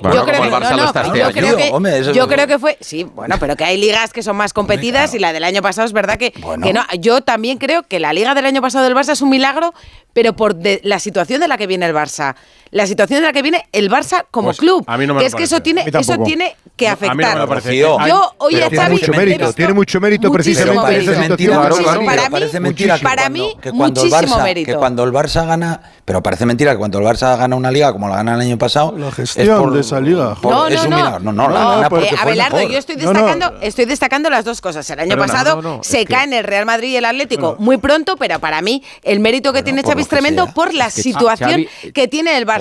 Pero te digo, yo a Xavi hoy, hoy le he visto bien en la rueda de prensa, porque además le he visto afectado porque es verdad, el tío es muy ¿Hoy? culé.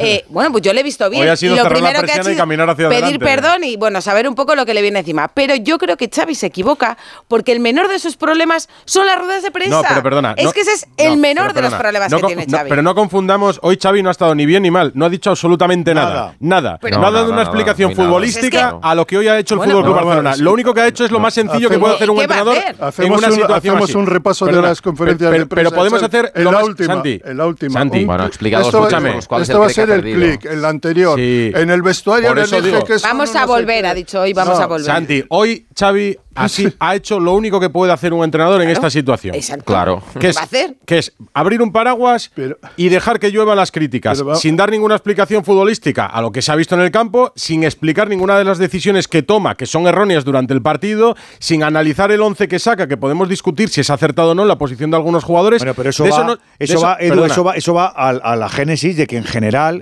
Xavi el primero no le gusta hablar de fútbol a ningún entrenador la rueda de pero de eso no explica no nada. le gusta. Lo único que dice es, sí, eh, tenemos que muy autocríticos. Ah, el partido ha sido un desastre, solo nos queda seguir peleando. El jueves tenemos otro partido. Es, decir, lo único que puede hacer un entrenador en esta situación, un 4-1.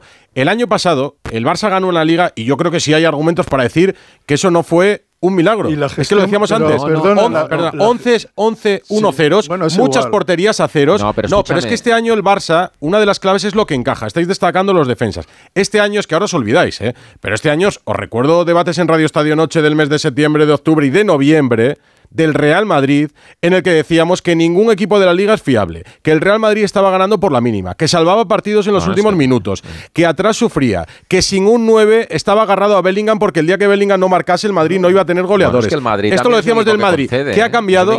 ¿Qué ha cambiado del Madrid de los debates de octubre, noviembre, diciembre ahora que el Madrid ha ganado un buen partido con el Atlético de Madrid y ha ganado un buen partido con el Barça? del revés, os saco argumentos a todos diciendo que el Madrid estaba cogido con alfileres. Sí, evidentemente. Entonces, pero es que ahora parece que el Madrid está aquí arriba pero, Pero es que cuando decíamos que, cuando Bellingham es que parara, ahora mismo. Cuando decíamos que cuando Bellingham dejara de marcar no iba a marcar nadie, resulta que salía Brahim ha marcado, a Sergio José lo ha marcado, ha vuelto Vinicius y ha marcado, Rodrigo ha ido marcando ahí poquito a eh. poco. Es decir, nosotros nos Perdona, hacíamos Bellingham, cuando no cuando Bellingham no marque, ¿quién marcará? Resulta que todos los que han salido marcados. no ha marcado en si ninguno hoy- de los últimos cuatro partidos que yo sepa. Si el equipo sigue creo- marcando yo- antes- nueve antes goles has en- dado- yo creo que has dado antes, Santi, una de las diferencias, ¿no? ¿Qué jugador ha crecido en el Barça? Ninguno, todos se han devaluado. Y en el Real Madrid es que ha pasado justo todo decir- lo contrario.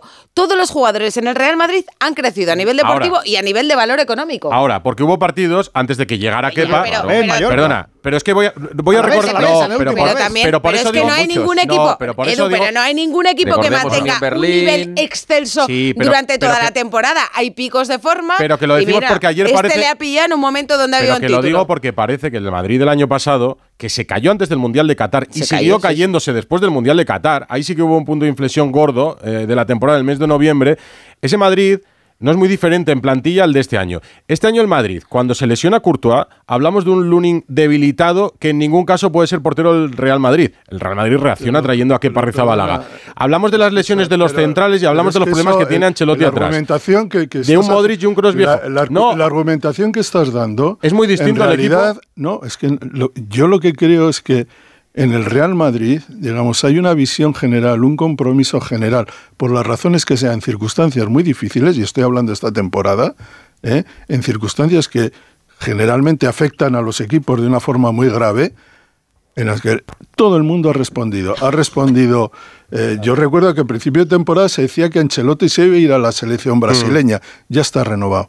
Toda la, la impresión que se, que se ve desde fuera es que el Madrid es cierto que hay muchos partidos que no juega bien, pero la sensación que se tiene es que es un equipo comprometido, donde todos están comprometidos y donde cada partido que ocurre a medida que va avanzando la temporada, hay una confianza en ese equipo, dentro de ese equipo, que se transmite de dentro hacia afuera, mientras que en el Barça, desgraciadamente, porque es así, porque son muy buenos jugadores y porque al fútbol español le conviene tener a un gran Barça, la- no se transmite esa idea del equipo hacia afuera, es al revés, es un equipo que aburre, pero lo peor de todo para mí, vuelvo a decir, pues luego es que da la impresión, la impresión de que ellos se aburren todavía más. Pues vamos a hablar del Real Madrid que hemos analizado mucho al Barça para evitarle sufrimientos porque ahora vamos a, a vanagloriar jugadores de Ancelotti. Da- Lo vamos a ahorrar, David Bernabéu. David Bernabéu, te lo evito y hablamos esta semana antes del partido en Salamanca. Un abrazo.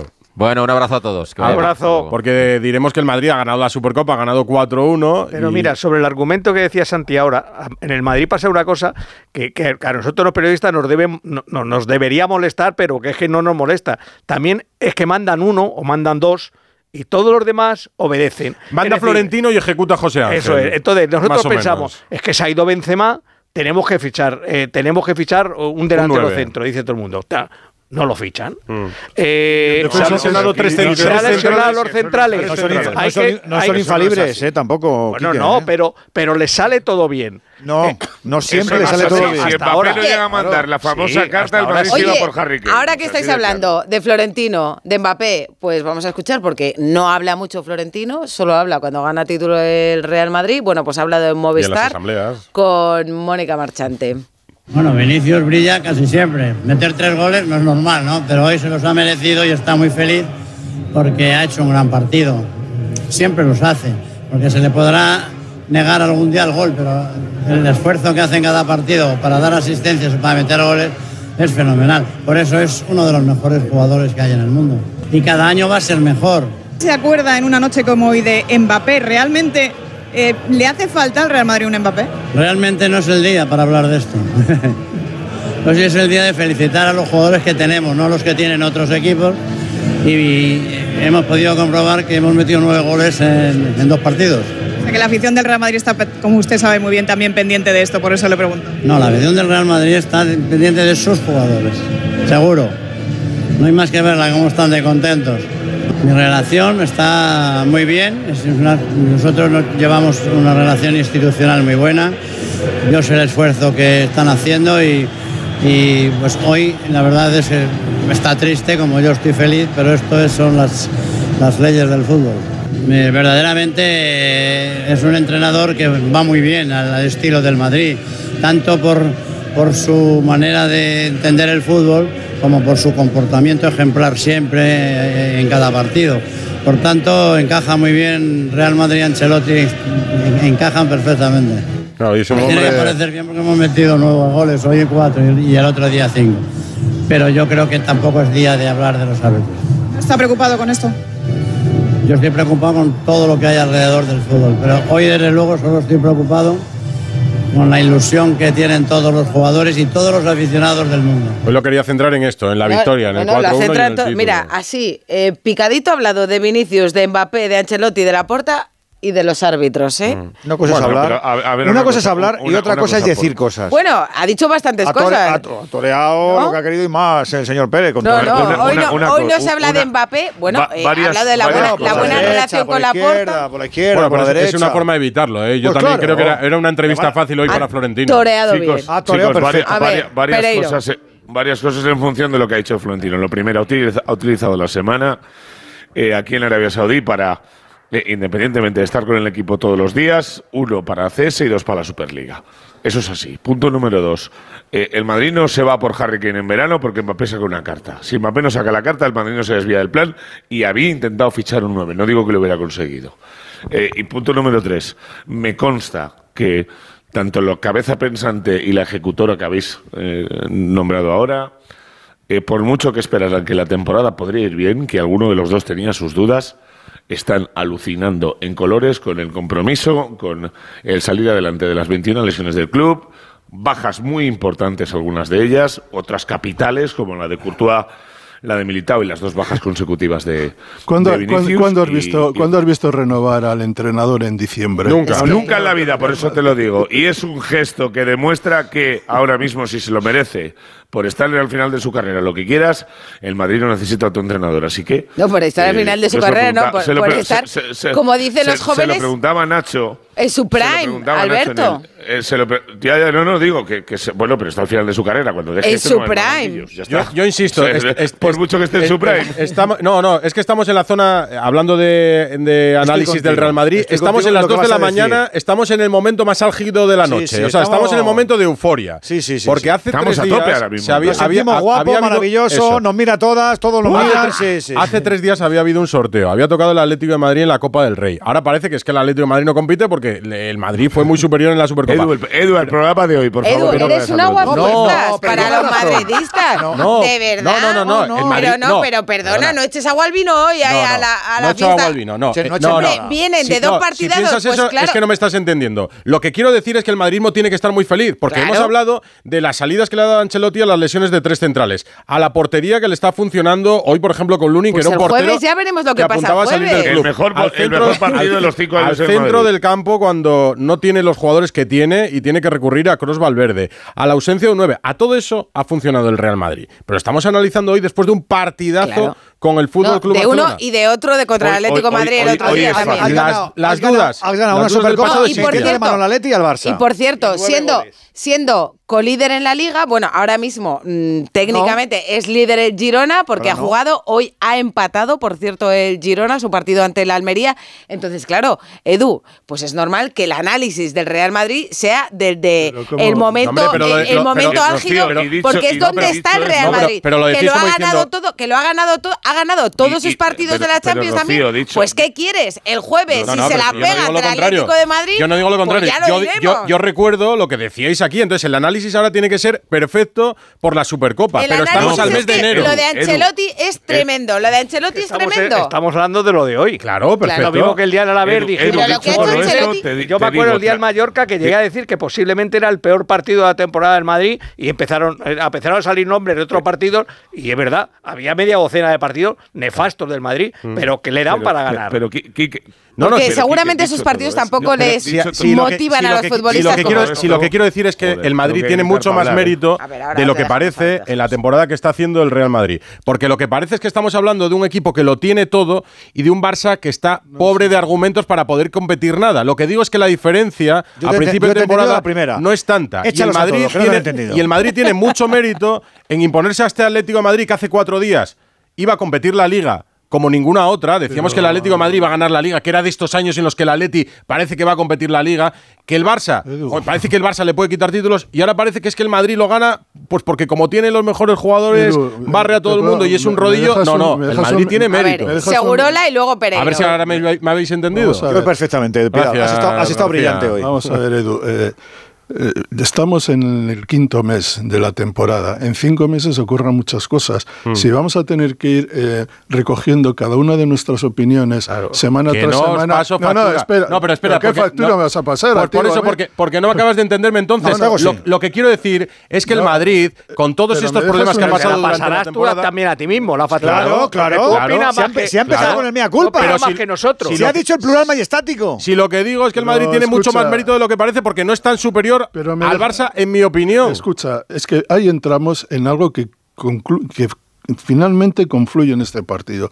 A principio de temporada, la sensación que nos trasladaba el Barça, estamos hablando de las primeras semanas, era de un equipo que venía de ganar la liga, que eh, había fichado a Gundogan, que digamos que había eh, eh, contratado a Cancelo, que había contratado a Joe Félix. Que iba a pagar es- por 100 millones por Joao Félix me porque deja- era la me dejas, un, superestrella. me dejas un segundo, por Sí, hombre, favor. sí, y tres. Entonces, que la, la impresión es que era un equipo que por fin tenía una plantilla que estaba en condiciones de luchar tal.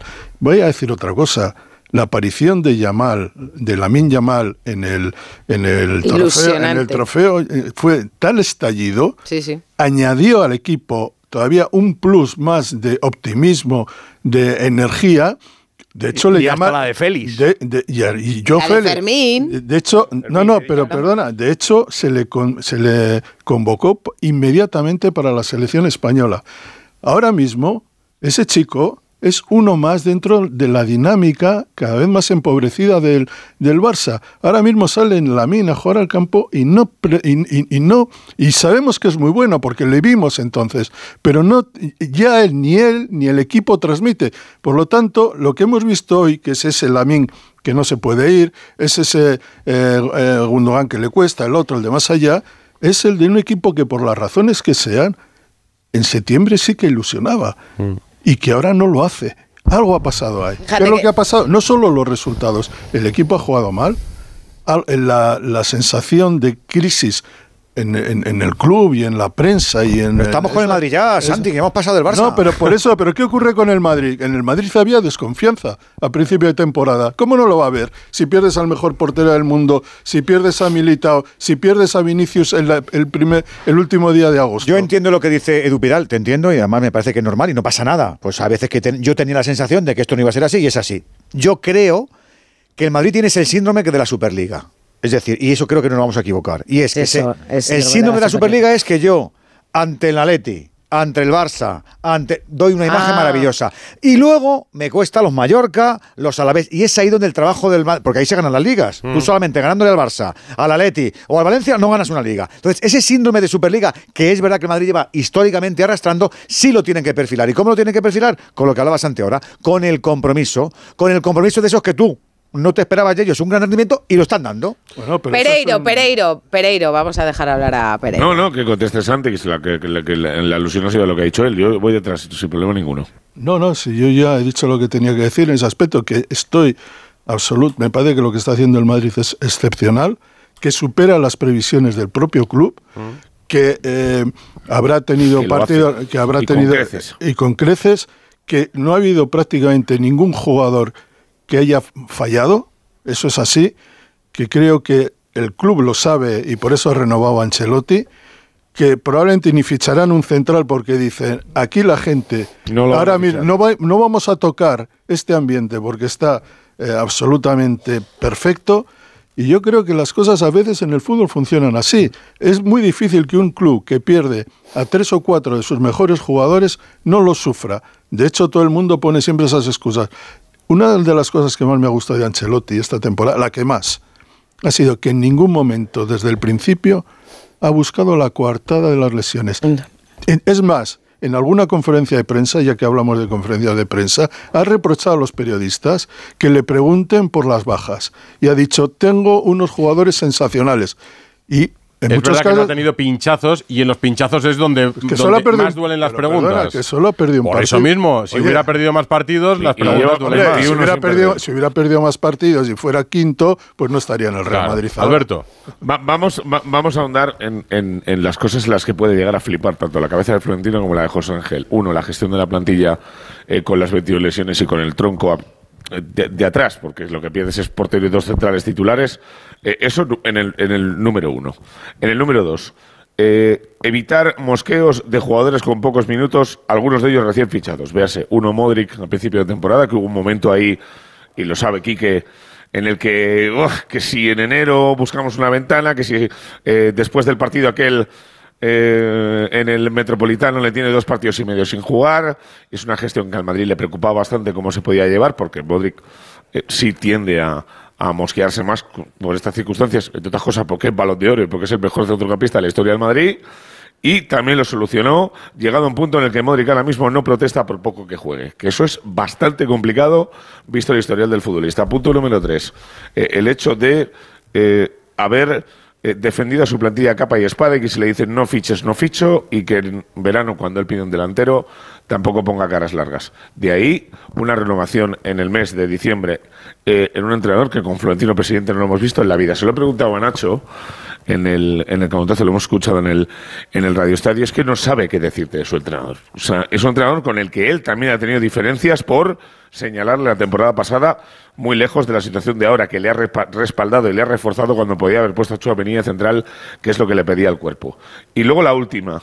Eh, hay una un aura dentro de- de- del, del Madrid ahora mismo que con lo que tienen para Liga y para Copa del Rey y las competiciones como la Supercopa en España le puede dar. Yo creo que el Madrid va a ganar la Liga. Yo creo que los jugadores también van por el mismo pensamiento de lo que estoy diciendo yo ahora. Pero eh, cuando le he preguntado a Vinicius en, en sala de prensa si piensa que con el equipo sano y tal y como están ahora se puede llevar por delante cualquiera, porque se lo preguntas por el Manchester City y por el Bayern, que es lo, un poquito lo que, lo, lo que te marca Europa y lo que marcó la temporada pasada con el 4-0 en, eh, en el Etihad eh, cuando el Madrid se queda fuera en semifinales.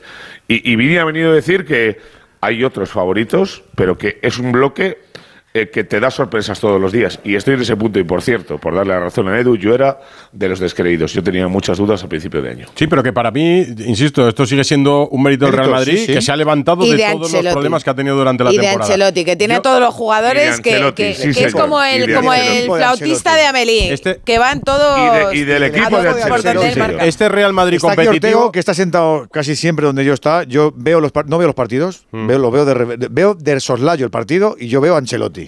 Y veo lo que tiene ese banquillo. Y eso es una orquesta. El, sí, no, el uno italiano, el una orquesta. todos. Una orquesta, lo que le susurra, lo que le cuenta, lo que le dicen, cómo lo ven, cómo se anticipan. Una orquesta. El- El, el otro más cachicle, solo. Lo demás lo hace todo acompañado. El Real Madrid es competitivo para mí ante cualquier equipo de Europa y solo es un punto inferior, que no quiere decir, vamos, un punto inferior, es City, inferior. Manchester City. Eso es, pero que no quiere decir que no pueda eliminarle. No, ¿Cómo es que, no? es pero que sí es inferior yo me pregunto City. si eh, a- cuál Pero sería el último rival cara, que, eh, cuidado, que eh. querría yo- el Manchester yo- yo- City yo en la Champions. Yo he visto varios partidos del Bayern, yo al Bayern en ningún caso le pongo por delante de por, por encima del, No, Real Madrid. mismo nivel, Edu. Yo tampoco. Pero es la, co- es la confianza Este también. Ver, Bayern, no, también este es- Bayern tiene más nombre que hombres. Mucho más. A mí me gustaría, es que a veces pensamos, el Madrid estamos que está haciendo, yo a- al equipo titular, evidentemente le doy un mérito enorme, le doy muchísimo mérito a todos esos jugadores que pensábamos que no iban a jugar. Y están. Y que aportan cuando Todos con las orejas tiesas. bueno, evidentemente, pero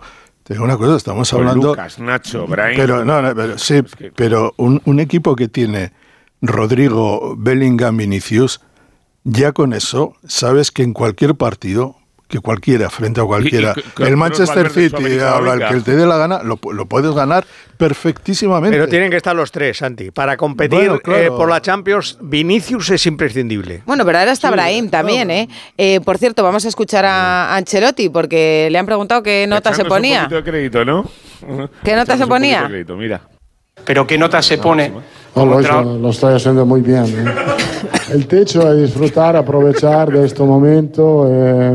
Me gusta el trabajo que hago, me gusta el ambiente donde lo hago, sobre todo esto. Club que me apoya, que me da cariño, entonces creo que estoy en la nube, estoy en la nube hoy teniendo en cuenta que de la nube se puede bajar. Esto no, no, nunca me lo olvido. Edu, yo Mira, Edu, en la nube, yo está en yo la dije nube. hace cuatro, doce- tres o cuatro meses aquí que convendría que alguna universidad de estas, que potentes, que se hiciera un máster en conferencias de prensa, el máster Ancelotti, porque eh, ves, hoy con la Pues él se deja, Santi, ya te lo digo. ¿Cómo no? Se Bueno, ya le nombraron forraría. doctor honoris causa también en una universidad. ¿no? Pero ves cómo las ruedas de prensa no te desgastan si tienes argumentos de peso y principios en los que moverte. No, si tienes un discurso, porque. Si te le- crees lo que dices el y, año- y- y vienes de, de argumentación sólida y El año no- no te pasado, desgastan, ¿qué te va a desgastar? el año pasado Ancelotti estuvo lejos de ganar la liga. Le metieron cuatro en las Pero se semifinales lo de la tomaba todo de con la- calma, o No, sea, con no, tranquilidad. sabía lo que tenía que decir. Tenía, digamos que su eh, era un Ancelotti en cinemascope. Y yo a veces, claro, también hay, hay- Cinemascope, hay- ¿cómo eres? hay que decirle que, claro, es que Xavi lleva. Xavi, Xavi lleva un año y medio. Sí, eso, eso lo dijo, lo Lo dijo acaba- Ancelotti, lo dijo. Ancelotti ayer, que, que Xavi no, No, tenía la sí, experiencia que que, tenía, que tenía él. Lógicamente, yo creo que ahí Ancelotti está en un momento de su vida y de su carrera profesional que las ha visto de todos los colores y se lo toma todo con, pues es que dice, pues cuando pierde, no, pues ya sé lo que hay, Rocío, y te- tranquilidad. y te- y te- Pero yo te- lo que creo que ha conseguido me- es que el vestuario del Madrid es que es maravilla. Bueno, habrá que porque- A mí me parece Que en la, en victoria es más fácil también, pero bueno, Abelardo. Sí, a mí, no, no, me parece, Rocío, que, que es un, un entrenador 10. En todos los aspectos, porque es lo que dice Santi, maneja las ruedas de prensa y a mí me encanta escucharlo. Es una persona educada, correcta, que dice muchas cosas en las ruedas de prensa y las dice todas muy bien y muy, y muy pensadas, muy meditadas. Incluidos reproches a los Después hace cambios tácticos en el equipo Pero con una sonrisa. que demuestran que es un gran entrenador, como, como sacarle ese máximo rendimiento que está sacando a Bellingham, como cuando al principio de esta temporada se recibió críticas en esa posición de Vinicius, que si no iba a rendir igual que en banda izquierda, y ahora está rindiendo y hasta metiendo goles. Y yo creo que es un entrenador, vamos, lo mejor que puede tener el Real Madrid. Y después lo que comentabais también, que tiene a todo el equipo enchufado. Es que tiene a todos Eso es enchufados. vital. Da igual que Eso es vital. Cuando te juega tantos jugadores, otro día es juega vital. Kroos, otro día juega Camavinga, ahora Brahim está a un nivel superlativo, José Lu metiendo goles, Nacho, ya no te quiero decir goles. nada, para mí Nacho es, es una figura Sí, en el Real Madrid, vamos, espectacular. Porque no es fácil. Yo, bueno es yo el rol de. Nacho, además que es una posición que juega yo, que a veces, bueno, lleva un mes sin jugar, aparece Nacho, juega y hace un partidazo, no es nada fácil, ¿eh? Estar a lo mejor un mes sin jugar. Bueno, es que entra Nacho y siempre lo hace bien, sí, pero es que es muy difícil no tener ese ritmo de partidos. Y cuando, cada vez que juega Nacho, lo hace. Si en vez de Nacho se llamase Álava, por ponerte un ejemplo, primero estaríamos hablando de Nacho, eh, vamos, de los Bueno, mejores centrales del mundo. Hoy Pereiro ha sido Tiene a un día, todos un día tiene a muy bonito todos para enchufados. él. ¿No? Para, para Nacho, Bueno, su mira, primer yo- título yo- como yo- capitán, yo- son 23 ya, está a dos de Marcelo y Benzema. Son estas- Si es que es- se tiene que quedar, estas- ¿no? es- Mira, esta es su temporada, eh, juntando cantera y primer equipo, 23 años en el Madrid. Eh, está a dos de Canimi y Marcelo. Eh, le ha llegado a ser capitán bastante tarde, pero lo está disfrutando como si fuera un niño pequeño. Hoy he tenido la oportunidad de hablar con él después del canutazo. Y es verdad que es un tío que se ha dejado querer toda la vida y que son de estos que le puedes dar el oro y el moro fuera que ¿Recuerdas son de los que cuando, presumirán siempre de jugar ¿recuerdas en el cuando, le, iba- cuando le llevó Mourinho aquel partido en Valencia? Sí, a Valencia. A Valencia. A debutar, sí, en aquel 3-6 con hat-trick de Kaká, sí. Y dijo, bueno, es que 2011. eh, no, nu- nunca podrá ser central porque no, no tiene la, Envergadura. la- la- era la bajito. estampa, porque era bajito. Veremos si como lateral y tal. Pues ¿cuántos años han pasado? Pues 12 toma, años. 13 años. y aquí sigue. Pues no, es, Doce y es un esca- treinta y- y- y- y- y- y os estaba lo digo de verdad los porque- bajitos porque de Carvajal dijo lo mismo. Sí. 12 y Sí, 30 no, lo mandó Dijo que no quería tener dos laterales bajitos porque el otro era Marcelo y que se fuera al Bayern Leverkusen. 12 y 32 minutos y estamos analizando la victoria del Real Madrid frente al Fútbol Club Barcelona en la Supercopa. El jueves hablaremos con unionistas. Abrazo, Pitu. Un abrazo a todos. Chao. Buenas noches. Radio Estadio. Rocío Martínez y Edu Pidal.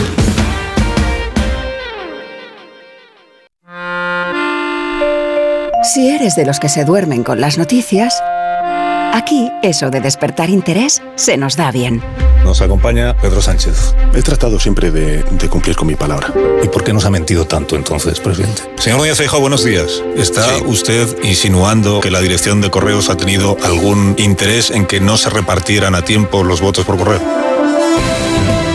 Pocos se atreven a preguntar lo que todos queremos saber, pero en Onda Cero contamos con más de uno. Si escuchar lo mismo de siempre te cansa, despiértate con Alsina. Más de uno con Carlos Alsina. De lunes a viernes desde las 6 y siempre que quieras en la web y en la app. Onda Cero, tu radio. Trabajo, casa, ducha, cena, cama.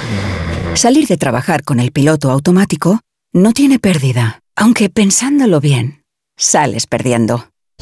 Te pierdes conversaciones, te pierdes risas, te pierdes lo que sucede a tu alrededor. Salir de trabajar con el piloto automático es el camino fácil. Muchos lo siguen, otros, y cada vez somos más, preferimos seguir la brújula para no perdernos nada.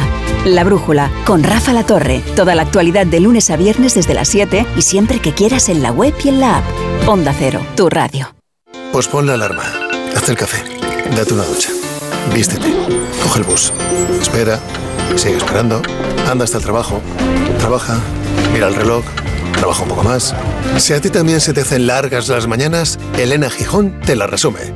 Noticias Mediodía, el mejor resumen de la actualidad matinal con conexiones en todos los lugares donde se producen las noticias. De lunes a viernes a las 2 de la tarde y siempre que quieras, en la web y en la app. Onda Cero, tu radio.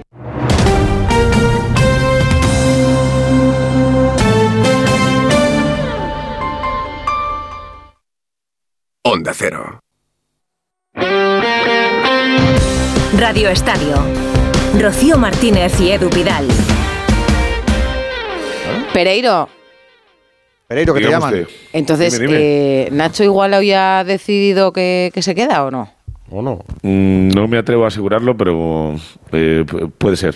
Yo creo que la sensación que ha vivido hoy, eh, cogiendo esa copa y acercándose a levantarla y después eh, ejercer igual ayer y hoy de, de capitán, le ha gustado bien. Le ha gustado bien y. Pero porque lo hace desde el campo. Alberto.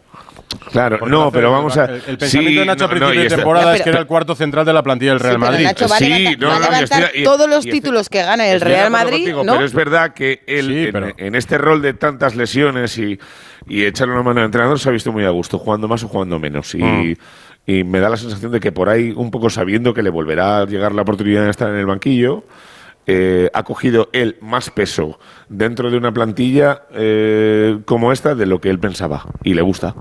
Y además es que ahora no es verdad que no se lleva esto del One eh, Man Club, ¿no? One, Club, One Club Man, para One que te Club homenaje el, homenaje el Athletic, que te digo una cosa, que Claro. también lo tiene en la cabeza. Y le Claro. gustaría que se lo hicieran. O sea, que es otra forma de pasar a la y historia. Santi, imagino, aparte, imagino, imagino que lo hará, ¿no? Si pasa, claro que lo hará. aparte favor. de que está a dos títulos de igualar ya a Marcelo y Benzema, ¿no? Sí, y, lo- y luego, por cierto, habláis de Ancelotti. Ancelotti igual a Zidane eh, con, Con títulos 11. al frente del Madrid con 11, se queda a 3 de Miguel Muñoz, está a 78 partidos de pasar a Miguel Muñoz eh, como técnico con más títulos, con más partidos en la historia del Madrid y eh, otro, ah, y se ponen 41 entre futbolista y entrenador, que se dice pronto, ¿eh? Mm. 41 títulos te da para enterrarte bien a gusto. ¿eh? Ha sido muy, muy cariñoso. Sí, no digas ¿eh? eso. Eh, El Os- abrazo con Florentino ahí en el podio. Os cerramos en Arabia. Si hay algo más que contar, Alfredo. Mira, yo sí tengo que contaros un par de cositas. Fijaros las portadas de los pe- periódicos de Barcelona como vienen. Supercao, dice Mundo Deportivo, un Barça frágil y sin alma que acabó con 10, cayó con estrépito ante un Madrid muy superior. La portada de Sport es humillados. Joder. Una derrota que Y, y exige- fondo casi Es que negro. Xavi ya se lo veía venir. una derrota que exige tomar decisiones. Lewandowski Ostras. ha escrito en las redes sociales, por primera vez dice, no es un resultado aceptable. Mis más sinceras disculpas a todos los culés. Y he de deciros que Araujo, con la nueva normativa, cumplirá el partido de sanción en Copa del Rey contra Unionistas. Así que empezamos ya a entender ese tuit de creemos. Bromas aparte. Eh, No, no, no viajará porque el Barcelona ya está en estos momentos volando en dirección hacia la ciudad condal y el miércoles tiene que viajar, no, el mismo jueves viaja a Salamanca. El Madrid llega a las 7. Me gustaría a mí estar en ese vuelo, aunque no creo que se digan demasiadas cosas. ¿Te gustaría? Sí, para saber cómo se Claro, vive. Porque es curioso. eh, se van a decir pocas Yo iría, cosas. yo, iría de, asiento en asiento a preguntar cosas, claro que sí, hay que preguntar. A lo mejor no se dicen las cosas a la Eres cara. un, eres un poco morboso. eh, Arabia, morbosón, un poco Espínola, Alfredo y Pereiro. Buen viaje de vuelta para vosotros mañana. ¿Queréis todos.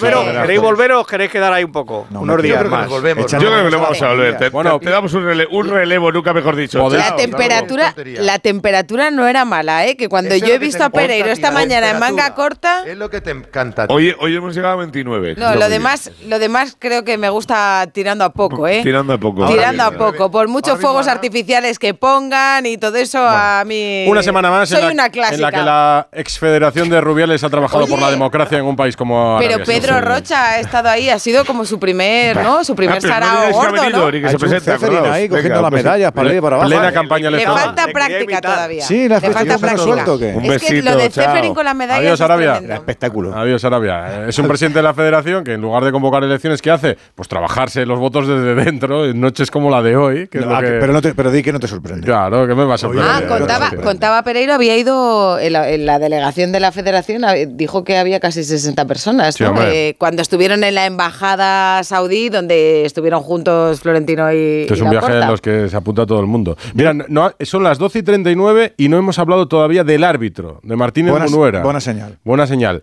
Eh, Pero se había dicho que no era penalti, ¿eh? eh, bueno, hay muchos que piensan que no es penalti. Digo el de Araujo a, a Vinicius. A Vinicius. Sí, que ha marcado también eh, parte del partido. Eh, César Muñiz Fernández, árbitro, muy buenas. Hola, buenas noches, ¿cómo estáis? ¿Para ti es penalti o no es penalti? Por hablar de una decisión en Para, concreto. para mí no es penalti. No es penalti. Para mí no es penalti. y me explico. Eh, es, es pitable, lógicamente, porque hay una mano en, en el hombro del jugador del Real Madrid, pero para mí la causa-efecto no es suficiente. Es decir, para mí tiene que ser eh, un penalti eh, la falta más grave de fútbol y tiene que ser pues que haya un agarrón, un empujón, como ocurrió en Tenerife cuando creo que Dudonga, eh, ¿cómo se llama el jugador de Gundogan. Barcelona? Gundogan pues iba a rematar a gol. Es decir, que haya causa-efecto, no por el hecho de poner la mano, la mano en el hombro de un futbolista y si te das cuenta, él mismo, Vinicius, se autozancadillea, pues yo creo que para mí no es penalti. Sinceramente, Eso, se puede no. Se puede pitar porque es interpretable, pero bajo Pero mi punto de vista no es penalti. Y una vez que el árbitro no lo señala en el terreno de juego, ¿es acertado que el VAR... No, lo señala.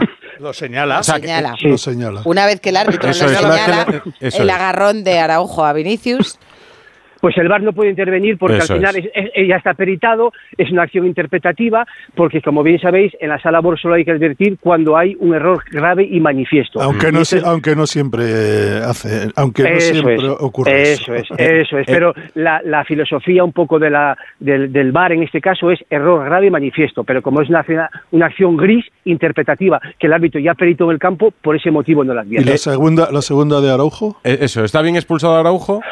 Pues para mí no. Es decir, es que no, no veo las segundas tarjetas amarillas tienen que ser mucho más con, mucho más eh, con más peso, con más consistencia para dejar un futbolista en el campo con Hombre, 10. Araujo, pregunto, le, eh, le podían haber echado directamente en la jugada del penalti, ¿no? Exactamente, correcto. Es, es Porque era el último jugador. Una vez que lo eso echas, es, No, porque no, no tenía el balón controlado. No, pero, pero si te das cuenta, aunque no tengas el balón controlado, lo tienes en el espacio y un futbolista de primera división, cuando, cuando en este caso te agarran o no llegas, eh, o, o, por ejemplo te impiden que llegas a la pelota, pues tú ya tienes la opción clara de rematar. Ya es una oportunidad manifiesta de gol. Por lo tanto, si, si, si en este caso que pito penalti, sería tarjeta roja en vez de tarjeta amarilla, porque es una oportunidad manifiesta de gol. Para mí es pe- eh, penalti claro, la verdad. Sí, ¿te parece? A mí sí, me parece un agarrón bastante claro. Yo lo que pasa es que con... Que, eh, que Vinicius además haga por caerse, a, sí, claro. a mí lo que me pasa con, esta, con estas faltas es que se ven tanto en las áreas, la mayor parte no se pitan, pero también a mí me molesta cuando se dice, bueno, es que la fuerza, que no sé qué, no sé cuánto. Los Newton, los Newton de entonces- Rafa Benítez. eso es lo- no, es verdad. Yo siempre digo que, bueno, c- ¿cómo aplicamos la ley, la- la- las medidas de fuerza? ¿Con cuántos Newton? Es, es- Claro. es imposible. Entonces- pues, pues mira, ya que le tenemos aquí, no solo de la Supercopa, hoy ha habido jornada de liga con dos partidos, el Bueno, empate a de- cero de Almería la y el Supercopa Girona. nos vamos sin audios de bar. Claro, de la Supercopa no ha habido ninguno, pero ha habido hoy un- uno en el Cádiz-Valencia. El Valencia le ha ganado 1-4 al Cádiz. Por cierto, que el Cádiz no destituye ni ha destituido a Sergio González y parece que lo va a aguantar al menos una semana más. Eh, la semana que viene se va a sentar en Vitoria para dirigir el Deportivo Alavés Se va a Cádiz. hacer larga la semana. y Sergio. ya veremos si es o no el último partido de, de Sergio en el Cádiz. En el Cádiz-Valencia ha habido un penalti señalado a favor del Cádiz cuando el Valencia ganaba el partido por una mano. Están ahí entre. eh, bueno, mira, el, el, el- Pepelu. Sí, Pepelu Diacabí. Entre Jaime Latre y Díaz de Mera, árbitro de campo y árbitro de bar. Isidro, vente a verla, vente a verla. Te voy a poner la cámara reverse que vas a ver que las manos al principio estaban recogidas, pero luego hace un gesto hacia afuera y abrirlas. Hace un poco un gesto hacia afuera y le pegan el bra- en la mano más abierta, ¿vale? Ocupa un espacio ahí. Aunque al principio partían de recogidas, luego las abre un poco hacia afuera, ¿vale? A ver. ¿Ves? Vas a ver ahora la foto y vas a ver, y ahora te la voy a poner en dinámica, le pega en el brazo izquierdo, No, no funciona mal la radio, ¿eh? Es vas a ver ese es el sonido brazo del bar. izquierdo ocupa un poco de... Querías oírlo en estéreo. Santi, lo que va yo. Cuando viene el balón, él mueve todo en- para golpear con su codo en la mano.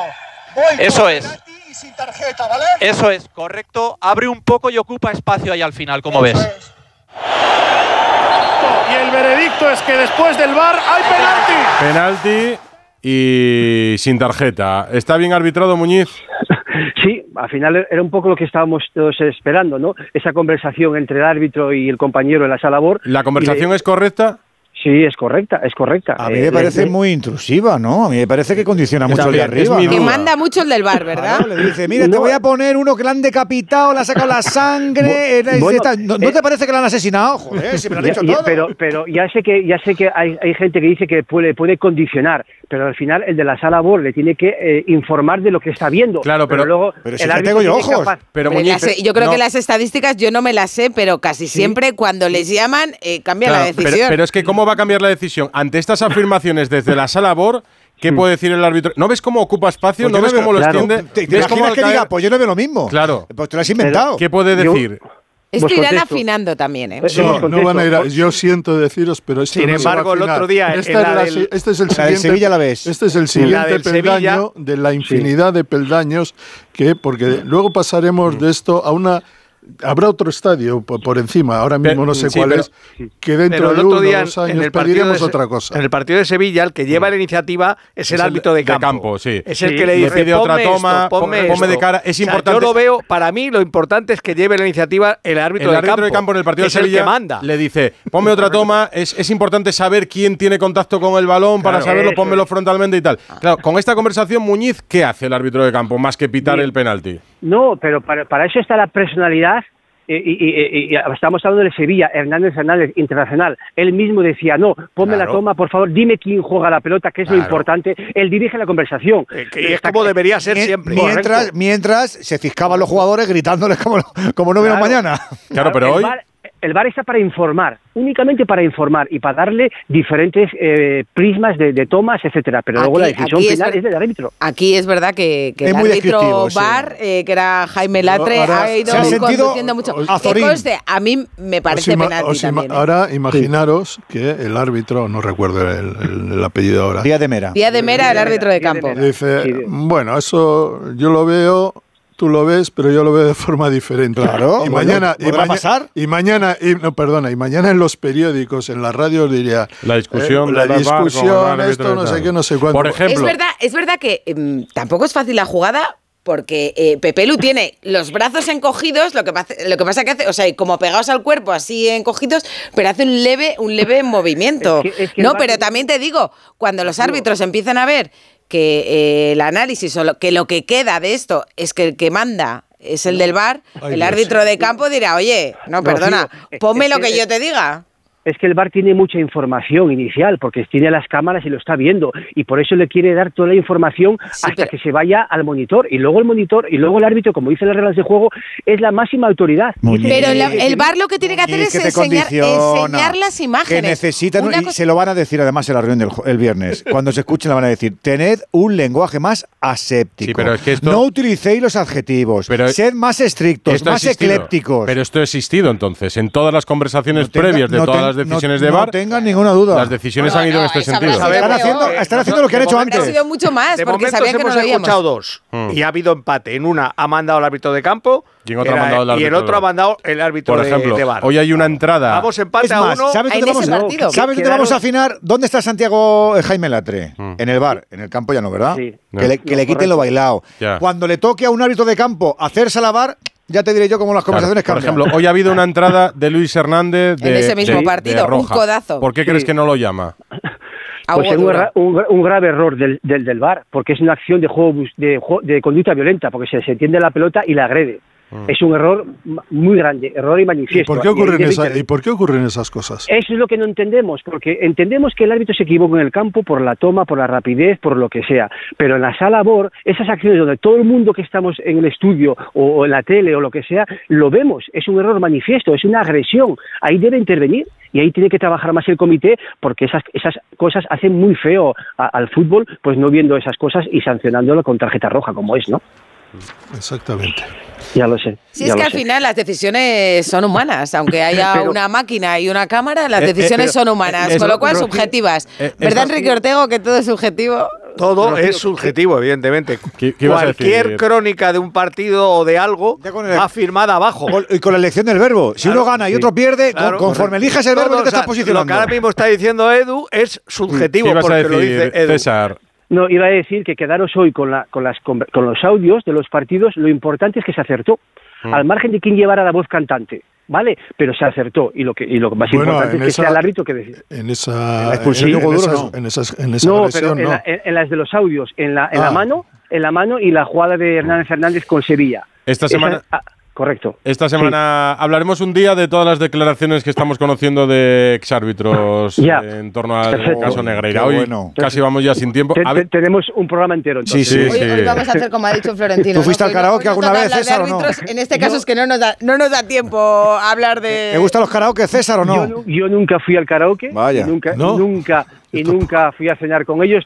Y si, y si, fuiste te acordarías, ¿no? No como Iturralde, ¿no? Claro, yo los, los conocimos porque estuve, yo estuve 15 años en primera y, y, en esa época estaba tanto el hijo como el padre. Yo no tenía ninguna relación mínima, mínima, pero sí es verdad que algunos árbitros, pues como, como salen en, en lo que comentan, pues bueno, que, que, que algunos partidos previos al Barcelona, pues bueno, lo recibían porque antiguamente era muy típico cuando ibas a una ciudad que te recibiera pues alguien del colectivo arbitral, ir a cenar con ellos. Pero, lo más normal. Si, si lo, que, lo, lo, normal. lo, que no ha sido normal eso ha sido negarlo. Si eso es normal, si eso no pasa nada. Eso es. Eso hay, gente, hay gente que tiene es. mala memoria. Históricamente. Eh, yo en mi casa ya te he contado que tengo un botijo de 12 pitorros. Un abrazo, Muñiz Fernández. Venga, un abrazo. Un abrazo. Un abrazo. A, a, mí lo que más me llama la atención del caso Negreira, insisto que esta semana sí, sí, un día nos meteremos en el no, asunto, no, porque hay declaraciones muy jugosas y que dan para mucho análisis y mucho comentario. No, a mí lo que me llama la atención es que todo eh, o sea, la salida fácil. Hoy Xavi para mí en la sala de prensa tenía una salida fácil, que es, bueno, pues sí, todo culpa de tal, sin dar ninguna explicación, y bueno, hasta el partido siguiente. Los árbitros tienen una excusa muy sencilla, que las eh, estamos escuchando permanentemente de exárbitros de la etapa de Negreira en el arbitraje español que es decir, que nunca podrán demostrar que un árbitro fue comprado para un partido. Y es que yo creo que esa no tiene que ser la respuesta ni el final de la investigación de todo esto. No hace falta comprar a un árbitro en un partido para condicionar una competición. Lo que intentaba el Barça con esos pagos, sin duda, era condicionar una competición. Influir. Y lo puede hacer con la mera participación de un árbitro en una competición. Si Negreira fue el inventor del famoso índice corrector de los árbitros, es decir, que los árbitros tenían unas puntuaciones por partido X y esa clasificación se alteraba en función de un índice corrector que sin ningún criterio conocido aplicaba el señor Negreira que te y hacía que árbitros internacional no internacional que hacía, hacía árbitros que prácticamente no contaban para la UEFA o la FIFA en partidos internacionales fuesen los más laureados y los que más partidos han dirigido en primera división. Sí, pero eso, eso yo creo que al, al juez Aguirre no, no le interesa. Y, y, creo que es lo único que se va a poder sacar de todo. ¿eh? Árbitros abiertamente antimadridistas, eh, diría incluso una vez bueno, retirados eh, o de reconocido antimadridismo. Pero en fin, que habrá tiempo. Eh, querías hablar de los partidos de liga, ¿no? No, no, claro, eh, es que hemos... Pues, eh, es que le gusta mucho la cosa arbitral al, al Vidal, ¿eh? No, no, ya, ya, ya. Dice, no, esta es... semana hablaremos y se ha soltado aquí un speech. No, claro, vaya speech que te has soltado. Ya llevamos speech. Es malote. Qué piquito de oro, qué piquito de oro tiene. No, no, que el Girona ha empatado, pero es que ha estado a punto de pegársela con el Almería. Es que, ha, merecido ha, merecido ganar el Almería. Perder, pero perder el partido. Gazzaniga ha sido su mejor futbolista. El Almería, la verdad, que ha, ha jugado tres, tres, o cuatro últimos sí. partidos bastante bien, pero no es capaz pero, de puntuar. Pero con mérito incluido, incluido en Barcelona. Incluido en Barcelona, por, Barça, por ejemplo. El tercero de la clasificación es. El El Atleti, Atleti. Uy, el Atleti de Athletic Club de Bilbao. Bilbao. Pero eso es lo que pasa que jugó ayer. Entonces Ya ya no me llamas para esos- esas noches de... Porque no serías objetivo a lo mejor, ¿no? Que ten cuidado. Siempre soy objetivo. con el Atleti más También objetivo que hablaremos con esta nadie. semana Del Atleti. del Joder. Athletic No, en serio. Atleti Si hay- de Bilbao, Ya recordaste Nicole, hablaremos del tercero. gobierno. Si hay, no, si hay algo que soy es casi más duro de lo que merece muchas veces el Atleti, porque quiero que juegue bien. Y es, mira, esta temporada no tengo ninguna crítica que hacer. Me parece que es la mejor temporada del Athletic que yo recuerdo desde los años la última 80. década. Coincido contigo. Pues mira, esta semana hablamos del Atlético de la Copa Cuando, también. cuando terminará, no se sabe. Seguro a Edu García y Ortega. Abrazo. Un Buenas abrazo para noches. todos. Radio Estadio. Rocío Martínez y Edu Pidal. Trabajo, casa, ducha, cena, cama. Salir de trabajar con el piloto automático no tiene pérdida, aunque pensándolo bien, sales perdiendo. Te pierdes conversaciones, te pierdes risas, te pierdes lo que sucede a tu alrededor. Salir de trabajar con el piloto automático es el camino fácil. Muchos lo siguen, otros, y cada vez somos más, preferimos seguir la brújula para no perdernos nada. La brújula con Rafa La Torre. Toda la actualidad de lunes a viernes desde las 7 y siempre que quieras en la web y en la app. Onda Cero, tu radio. Si eres de los que se duermen con las noticias, aquí eso de despertar interés se nos da bien. Nos acompaña Pedro Sánchez. He tratado siempre de, de cumplir con mi palabra.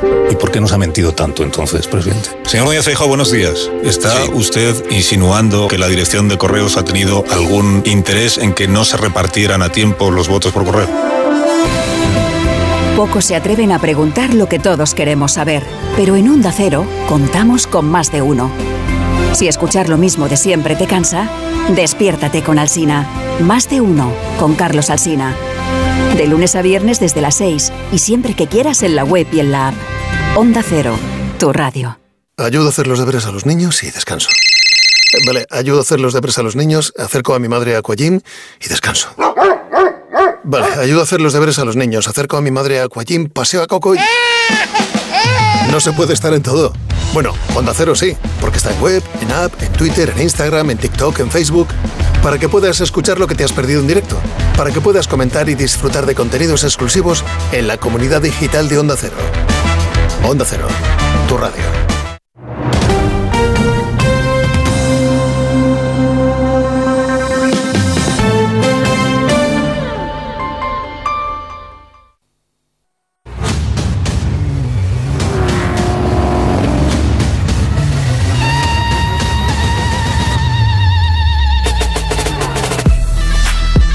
Pues estamos en el Dakar, Edu Pidal. A ver, nadie dijo que fuera fácil. No lo es nunca ganar el Dakar. Y hoy Carlos Sainz ha perdido un poquito de tiempo, pero sigue, sigue líder. Bueno, por lo menos sigue en la primera posición. No, no, muy bien, muy bien. Ha acabado la semana bien, como nosotros esperábamos, más o menos. O ¿no? mejor, ¿no? O mejor, Sergio sí. Lillo, ¿qué tal? Hola, Sergio.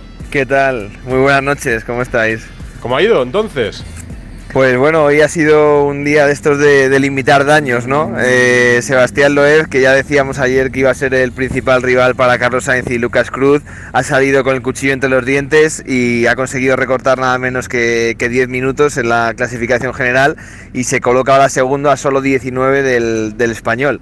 Eh, por delante cinco etapas en las que todo puede pasar. Eh, además, Carlos al llegar al campamento venía muy cansado, bastante, bastante reventado. De hecho, ha hablado poquito porque tenía que, irse a comer y esto es lo que nos decía de lo de hoy y de lo que puede pasar mañana. complicada de navegación, la más del rally hasta ahora. Muy difícil encontrar un par de puntos.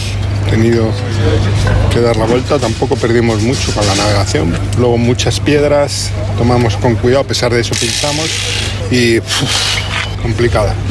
Mañana salís un poco detrás, ¿no? Pero aprovechar un poco que, que lo de Fabrepista, aunque hoy ya está espectacular. Pero ya abierto, ya ha pegado una paliza a todos. A ver mañana, esperemos que a ver, a ver si podemos hacer una etapa mejor. O sea, lo iba abriendo pista y así todo le ha metido 10 minutos a Carlos Sainz. Sí, sí, sí, ha sido espectacular. De hecho, el francés al llegar aquí al Vivac nos decía que el trabajo de su copiloto, el belga Fabián Lurquén, había sido brutal. Había sido la, la clave ¿no? del éxito de hoy.